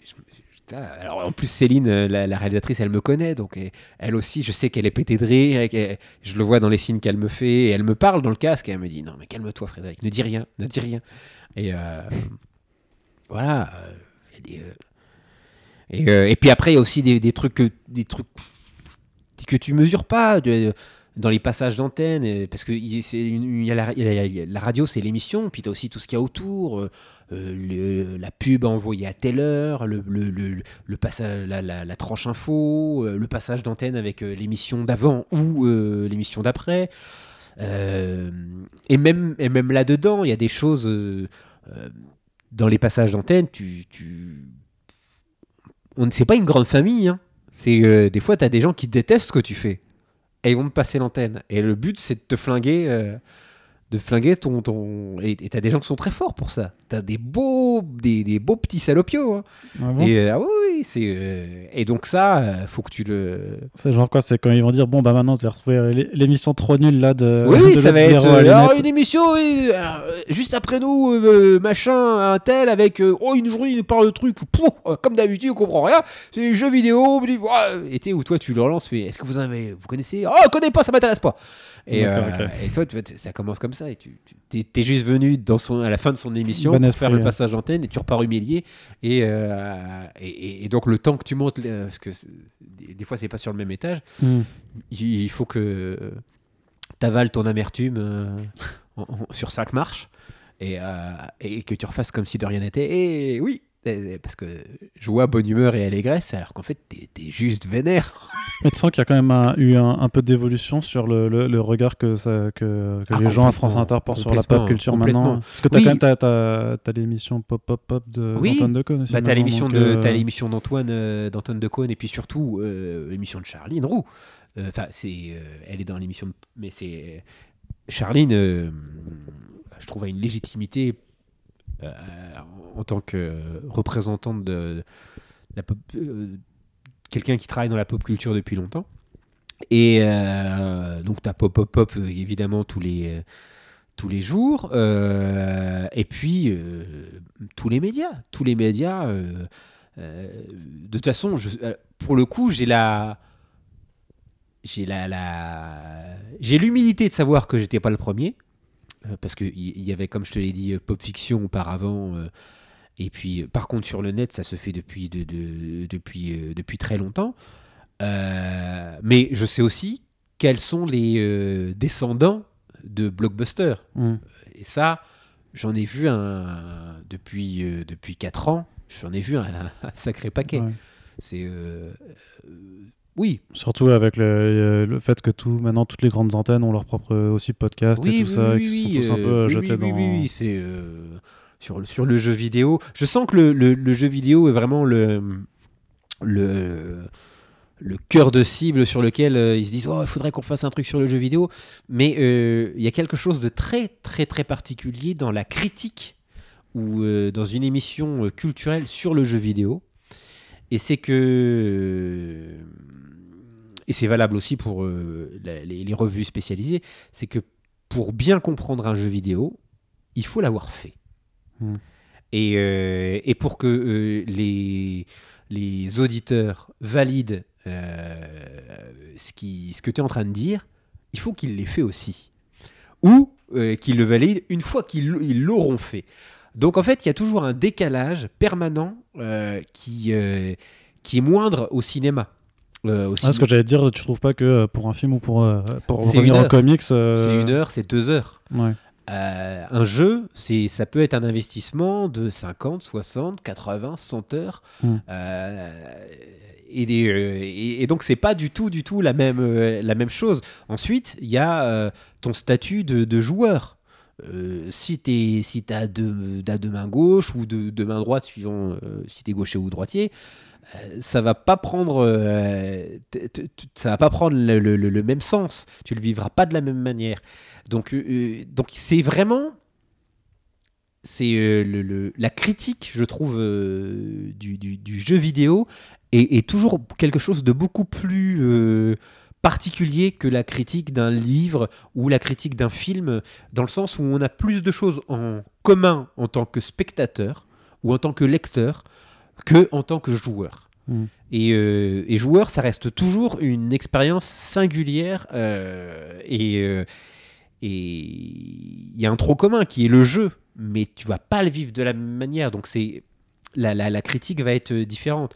Et alors en plus essayer dans une émission, euh, euh, c'est-à-dire de de faire des, critiques de jeux vidéo avec la même régularité que tu ferais des critiques de, de films, ça c'est techniquement impossible parce que tu peux pas, euh, quand tu as un jeu comme euh, Final 7, euh, le remake qui sort, Persona Royal, euh, Last of Us 2, euh, Xenoblade Chronicles, des jeux qui demandent quand même minimum euh, 60-70 heures chacun. Euh, Pour que tu fasses une critique exhaustive et argumentée euh, et construite sur 4 ou 5 jeux qui font 80-100 heures minimum, lâche l'affaire. Tu pourras pas faire ça sur une Mm. émission, euh, une émission euh, non quotidienne, c'est même pas possible, et hebdomadaire aussi. C'est-à-dire qu'à la limite Ouais. mensuelle, mais euh, donc il y a tout ça qui qui va rentrer en ligne de compte. Ensuite, il y a les, les, les, les artistes. de qui tu parles véritablement dans le jeu vidéo Il y a une forme de de, de, de, de, de simplicité qu'on a acceptée au cinéma où on va parler de réalisateur. Mm. On va parler de, de, de, Spielberg et il aura fallu des années pour qu'on se mette à parler de Darius Konji. Euh, mais euh, alors qu'on pourrait, on- quand tu parles de Spielberg, tu devrais parler à la fois du chef-op, du, du, du directeur de photo, du monteur, euh, de John Williams, de tous tous ces gens qui sont essentiels et, et qui font partie des équipes qui, qui font la réussite ou non d'un film. Mais au cinéma, on- a accepté ce- cette simplification, euh, mais dans le jeu vidéo, bah, c'est compliqué. C'est-à-dire que oui, tu as un Hideo Kojima, mais Kojima, euh, il, a, il a les idées, mais il n'est pas tout seul. Euh, Mm. Et, euh, et c'est la même chose dans Ouais, l'animation japonaise. Et tu as des personnalités, mais t'as pour beaucoup de studios, en fait, des- en fait tu, tu sais juste pas. tu sais juste pas. C'est juste que le, le jeu, le jeu t'a plu. Il le est, jeu est bien, mais tu sais pas vraiment qui, qui Ben sont oui. les, têtes- les têtes pensantes. Et donc, en fait, ça demande, un, je trouve, une, un degré de, de, de- un, prisme qui est. euh, je vois beaucoup, beaucoup, beaucoup de, chaînes euh, euh, vouloir se jeter sur le jeu vidéo, mais euh, ils se rendent pas compte à quel point c'est euh, c'est compliqué et que c'est pas un hasard si euh, ça, ça reste le média qui. euh, qui, même s'il a un succès énorme, euh, reste aussi le plus compliqué à appréhender. Et pourquoi les chaînes se jettent pas plus sur euh, les BD Alors, je pense que déjà, euh, visuellement, euh, les dessinateurs de bande dessinée sont pas fort en télé, du moins, sont pas forcément de très très bons clients, à part euh, des personnalités très chatoyantes comme Jules, par exemple, celui qui a fait, euh, tu sais, euh, Il a fait le 50 t-shirt. nuances de grec. Ouais, mais il a fait le t-shirt LBD pour Macron à, à Angoulême. Voilà, voilà. Et puis il est, euh, il- voilà, c'est quelqu'un. Euh, le, type est, est- est fi- fils de, coco révolutionnaire. euh, il a fait une école alternative. Donc en fait, il a, une sorte de bagou qui, tu lui tends un micro, c'est parti. Mais ils sont rares. Ils sont très très rares. T'as des Riyad Satouf, euh, les clients habituels de la radio. à France Inter, on est à fond Pénélope Bagieux, Riyad Satouf. Euh, Pourtant, vous aviez reçu, enfin, c'était pas toi, mais vous aviez reçu, par exemple, euh, quand il est venu en France euh, au début de l'année, euh, Robert Kirkman. Oui, bah ça c'était c'était via C'était Antoine Decaune qui via l'avait reçu. Pop hein. Pop Pop et mais en même temps c'était vraiment là pour le coup une, une interview promotionnelle Ouais. qui voilà mais euh, Faut pas balancer sur les collègues. hein, non non mais je balance pas. Non mais c'est à dire que euh, moi je après avant même d'être des collègues moi je suis, je suis un, un lecteur de comics. C'est à dire que j'ai euh, moi j'ai Robert Kirkman. J'ai plus envie de lui parler d'Invincible euh, que, que de Walking Dead. Et, et- et c'est c'est sûr tu vois c'est euh, et euh, il y a ceux qui vont qui vont euh, Robert Kirkman euh, on va le faire venir parce que on connaît la série Walking Dead alors qu'on n'a peut-être pas forcément lu le, le comic book euh, Walking Dead. Enfin, et puis à la limite, même moi j'ai l'occasion de rencontrer Robert Kirkman, ça m'intéresse même pas de, de parler avec lui de ce qu'il fait, mais plus de lui, lecteur, ce qu'il aime. De ce qu'il a, ouais. Tu vois, je trouve que c'est comme ça, on sort tout de suite du côté t'as quelque chose à vendre et, euh, et on parle de ce que tu choisis, ce que tu choisis de, valoriser euh, en tant que. Des, des fois, je trouve que c'est plus plus intéressant en fait. Euh. Moi, j'aime bien avoir. euh, j'ai eu pour euh, Prince, euh, j'avais eu Jeanne euh, en tant qu'invité. Et bah, j'étais ravi qu'elle ne parle pas de ses albums en fait. J'étais ravi qu'elle parle de euh, son amour de Prince. Elle était toute timide, euh, mais je trouve que c'est beaucoup plus intéressant euh, de, de- de voir que finalement, euh, tu- une Christine, euh, Christine and the Queens, euh, quand elle te parle de Michael Jackson, elle me fait largement moins chier euh, que quand Quand elle parle d'elle. Ouais. c'est euh, voilà parce que tout d'un coup tu te dis eh ben oui c'est je comprends et, et dans sa musique tu Tu retrouves. tu coup, retrouves et Mm. dis-moi ce que tu aimes et je te dirai ce que tu es. Je trouve que c'est c'est euh, c'est assez parlant en général. Tu trouves qu'on qu'on n'accorde pas assez d'importance aux comics? Justement parce que tu dis euh, il y en a qui connaissent euh, The Walking Dead sans, connaître sans avoir lu la BD est-ce que tu penses que parce qu'on est quand même maintenant je pense que je pense que pour beaucoup même s'ils n'ont pas lu euh, reconnaissent quand même le fait que tu as quand même un pourcentage très important d'œuvres surtout sur les écrans qui, vient- qui viennent de ces BD pourtant euh, les BD ne sont pas non plus enfin c'est pas la, la- la folie en termes de, de vente et tout ça donc Parce euh, que je pense, euh, j'ai deux enfants et je vois leur, euh, je vois leur rapport euh, à, la, à la bande dessinée. Astérix, aucun problème. Tu vois, euh, tu, tu files un album euh, d'Astérix, tu le laisses sur la table, un enfant va finir par l'ouvrir et quand il va commencer à s'éveiller au langage, euh, à la lecture, il va lire Astérix. Euh, Gaston Lagaffe, c'est pareil. Euh, L'école franco-belge, euh, sur des, choses comme ça. Les Lucky Luke aussi, il n'y aura pas de souci. La bande dessinée américaine, tout de suite, ça se complique. Parce que souvent, ils auront déjà découvert ces personnages sous d'autres formes que leur forme première. C'est-à-dire, ils vont découvrir Spider-Man soit en dessin animé, soit en figurine, soit sur le t-shirt euh, d'un camarade, euh, en film. Et, et donc, en fait, ça va être dans leur tête la première rencontre. Donc, quel, euh, tu peux, si toi tu es un puriste, leur dire Attends, attends, attends. Spider-Man, c'est avant tout une bande dessinée. Laquelle? Toi, si tu les as, euh, ce qui est mon cas, si tu si, si, si en as une tonne en VO, ils lisent pas encore l'anglais. Hmm. Donc ça veut dire qu'il va falloir que tu trouves du français. Quelle histoire euh, française euh, est euh, apte, apte à être lue par un enfant de, de 7, euh, 5, 6 ans Tu as. hmm. Et, et si tu les as pas, est-ce qu'elles sont facilement accessibles? Et je pense que l'accessibilité du comic book, euh, elle est, même si ça s'est beaucoup euh, amélioré avec des, euh, des œuvres reliées, euh, et ben c'est pas c'est pas encore euh, ça qui est ça, c'est-à-dire que euh, Ce, ce qui est, ce qui est quand même ouf, c'est que pourtant, quand, quand on remonte au début de ce podcast, tu nous disais que voilà, t'achetais les, les Reddit, les Strange euh, en, Oui. en, en kiosque. Donc, euh, il y a- je, je veux dire, ces, ces comics-là n'ont pas forcément tant changé en termes d'accessibilité dans, dans leur contenu, peut-être plus pas dans, dans le ils ont- format. évidemment, mais, euh, ils ont pas changé, mais simplement le marché s'est tellement diversifié et aujourd'hui, tu as des concurrents. euh, tu me remets dans le même contexte. J'ai de nouveau 6 ans avec euh, ces libraires et tout ça, mais dans un monde où il y a des mangas.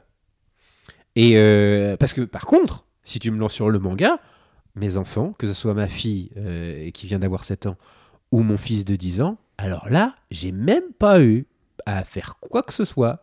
Les mangas, ils les ont pris naturellement et ils se sont lancés dans la lecture. Ils sont allés à la bibliothèque, ils en ont emprunté. C'est-à-dire, le manga a quelque chose d'immédiat. euh, Peut-être le, la- le fait que ça soit en noir et blanc. Euh, et pourtant, tu vois, ils le lisent dans le sens euh, de lecture japonais. ouais, ouais. Mais il n'y a eu aucun problème. Aucun problème. Un truc direct qui ne s'est pas fait avec les comic books. Parce que je pense que un manga, même si c'est des, des, shonen ou tout ça, il y a un trait enfantin, un trait un peu rond qui va attirer l'œil. Euh, tu vois, tu vois Naruto euh, euh, sur une couverture avec sa grenouille, avec Sasuke derrière. Un petit garçon il va dire Oh, ça a l'air rigolo ça Et il va regarder ça. Et en plus, si jamais il est fan de, de, Pokémon, tu vois, il va regarder euh, Sacha, la manière dont il est dessiné, euh, les cheveux un petit peu pointus, des grands yeux comme ça, ça peut rappeler euh, Sangoku dans Dragon Ball. Donc il y a une sorte de filiation qui, qui va se faire. euh, et, euh, et moi, moi j'ai vu, hein, pour, pour Elliot, il est passé de Pokémon à Yokai Watch, puis euh, Dragon Ball, puis euh, Naruto, puis One Piece. C'est euh, c'est cycle. Le grand chalem. hein. Voilà, et c'est là c'est et c'est pas moi qui le force, hein, c'est lui tout seul avec ses camarades de classe, c'est le chemin le chemin qui- qu'il est en train d'opérer. En comics, alors que les livres ils sont euh, devant son nez, dans la bibliothèque, il les voit. Et ben les couvertures, ça va être euh, un un Spider-Man très, euh, très musculeux sur une toile, tu vois, le, le, le, le, le- Spider-Man de McFarlane, euh, Mm. ben, et, et ben, il va y avoir un truc qui va lui renvoyer l'idée que c'est euh, c'est pour c'est un peu c'est un peu pour les grands. C'est pas encore Mm. pour lui. Et, euh, et, en, et- en plus, c'est vrai qu'il y a certains comics qui va qui va prendre. Je dis non, pas celui-ci. Tu vas dire oh regarde il y a Batman. Ah oui, mais il vient de prendre euh, Dark Knight. Euh, non, lis pas celui-ci. T'es encore un peu petit pour euh, lire le Dark Knight.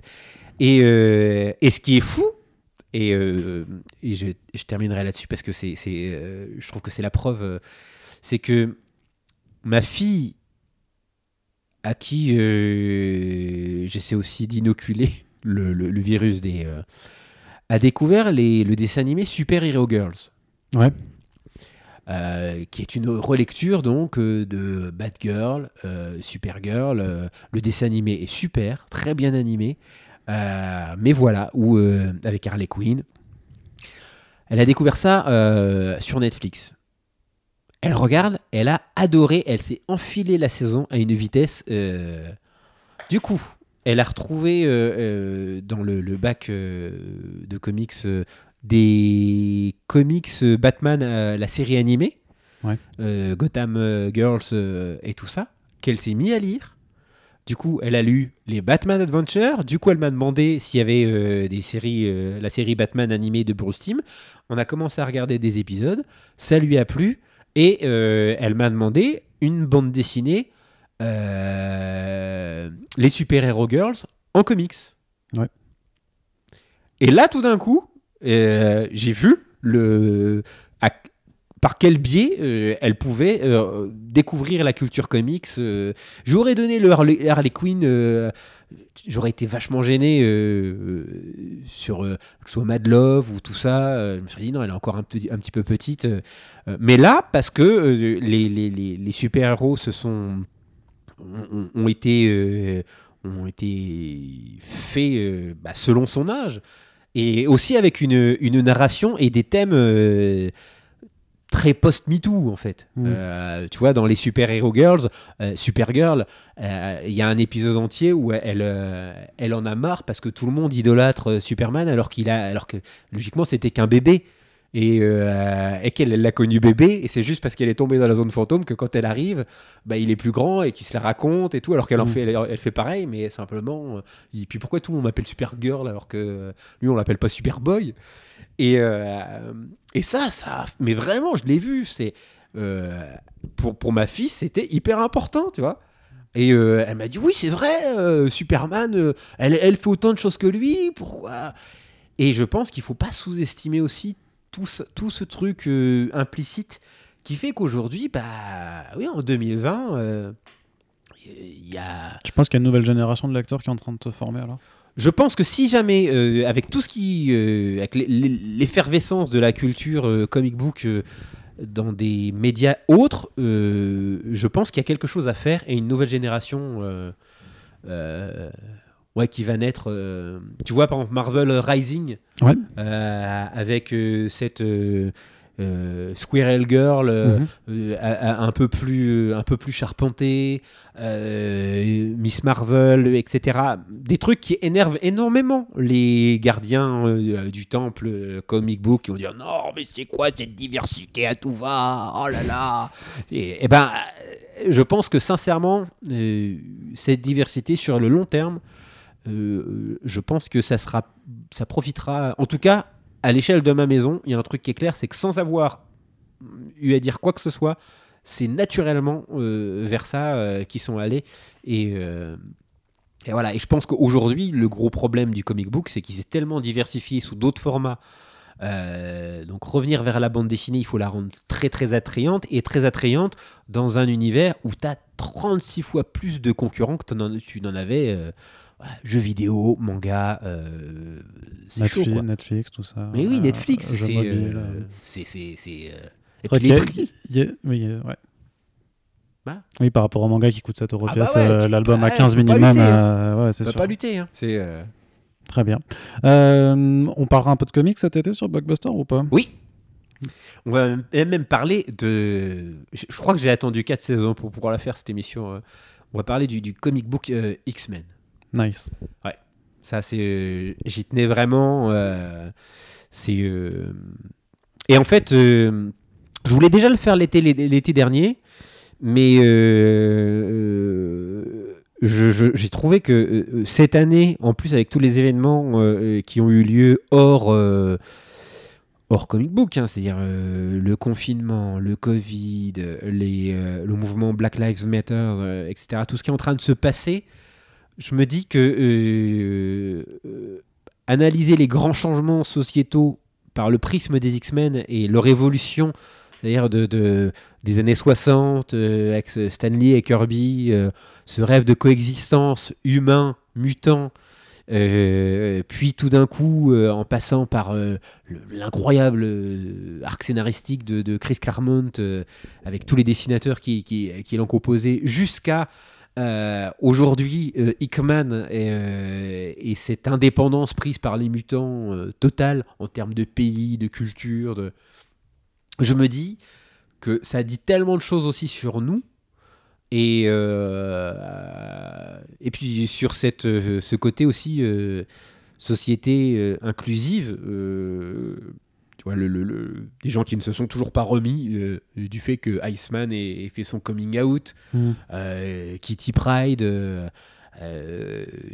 tu vois, qui est de confession juive, et, et tout ça, il y a, y a- y a vraiment quelque chose, quelque chose à dire sur le, le, Ororo Monoro, donc Tornade, en, tant, en tant que femme africaine. euh, Mm. bah, je trouve qu'il y a.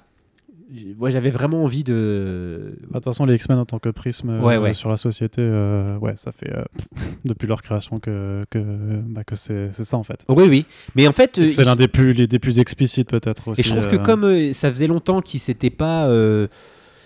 Enfin, vraiment, je, je suis reconnaissant de ce qu'a fait Jonathan Hickman sur House of X et Power of X parce que... euh, Irman intérêt certain Ouais, dessus. ouais, ouais. Mm. Moi, j'ai, en fait, j'ai dit, la, je l'ai dit en, en- en début d'émission. hein, moi, c'est vraiment et- et ma grande claque. Ça a quand même été les X-Men pendant très longtemps. Oui, Et c'était pendant- premier, ta première lecture. mais oui, euh, oui. Et puis pendant très longtemps, c'était euh, c'était l'équipe euh, phare de chez Marvel. euh, et et il y a tellement de choses à dire. Donc j'ai toujours été un petit peu triste de, de les voir passer au second plan. euh, et en plus pour des raisons que- qui sont plus qui ont plus à voir avec euh, les éditeurs euh, Mm. tu vois quand tout d'un coup on a décidé de favoriser les inhumains euh, par rapport aux X-Men et, et qu'en fait tu dis mais c'est pas pour des histoires de télé ou de, de, de droit etc alors qu'en fait c'est c'est- c'est c'est vraiment une équipe. Enfin il y a tellement de personnages ou en couleur euh, et puis à toutes les époques tu vois euh, les, les nouveaux mutants ils sont intéressants les, les Excalibur c'était c'était complètement barré mais avec Alan Davis c'était intéressant aussi le, le, le Mojo World euh, où tu as ces êtres euh, là qui vivent qui ne se bougent plus qui restent assis et qui sont euh, abreuvés H24 par de, de la télévision de la télé-réalité. Et c'était largement avant l'avènement de la télé-réalité.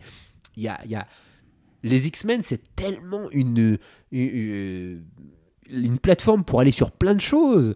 Les euh, les chaillards euh, le, les, les, les- les- le- le- tout, tout- tout ce qui s'est passé avec la, la- la garde impériale, euh, Gladiator, euh, Vulcain plus toutes les, récemment. toutes les dystopies qu'ils ont fait aussi. Mais oui, toutes les dystopies. C'est voilà euh, l'âge de l'âge d'apocalypse. Enfin, c'est c'est c'est ça, tellement énorme, c'est Mhm. tellement énorme que je trouve que si c'est euh, ouais, il y a quelque chose à. Ouais. Voilà, je voulais Il faire y mon aura clairement pas euh, de, enfin il y aura beaucoup trop pour euh, tenir une heure mais Non, euh, non, mais tu- tu- après- tu t'arrangeras Voilà, euh, après, je m'arrangerai. C'est-à-dire que là, déjà, on va voir si ça fonctionne bien. Puis euh, après, on.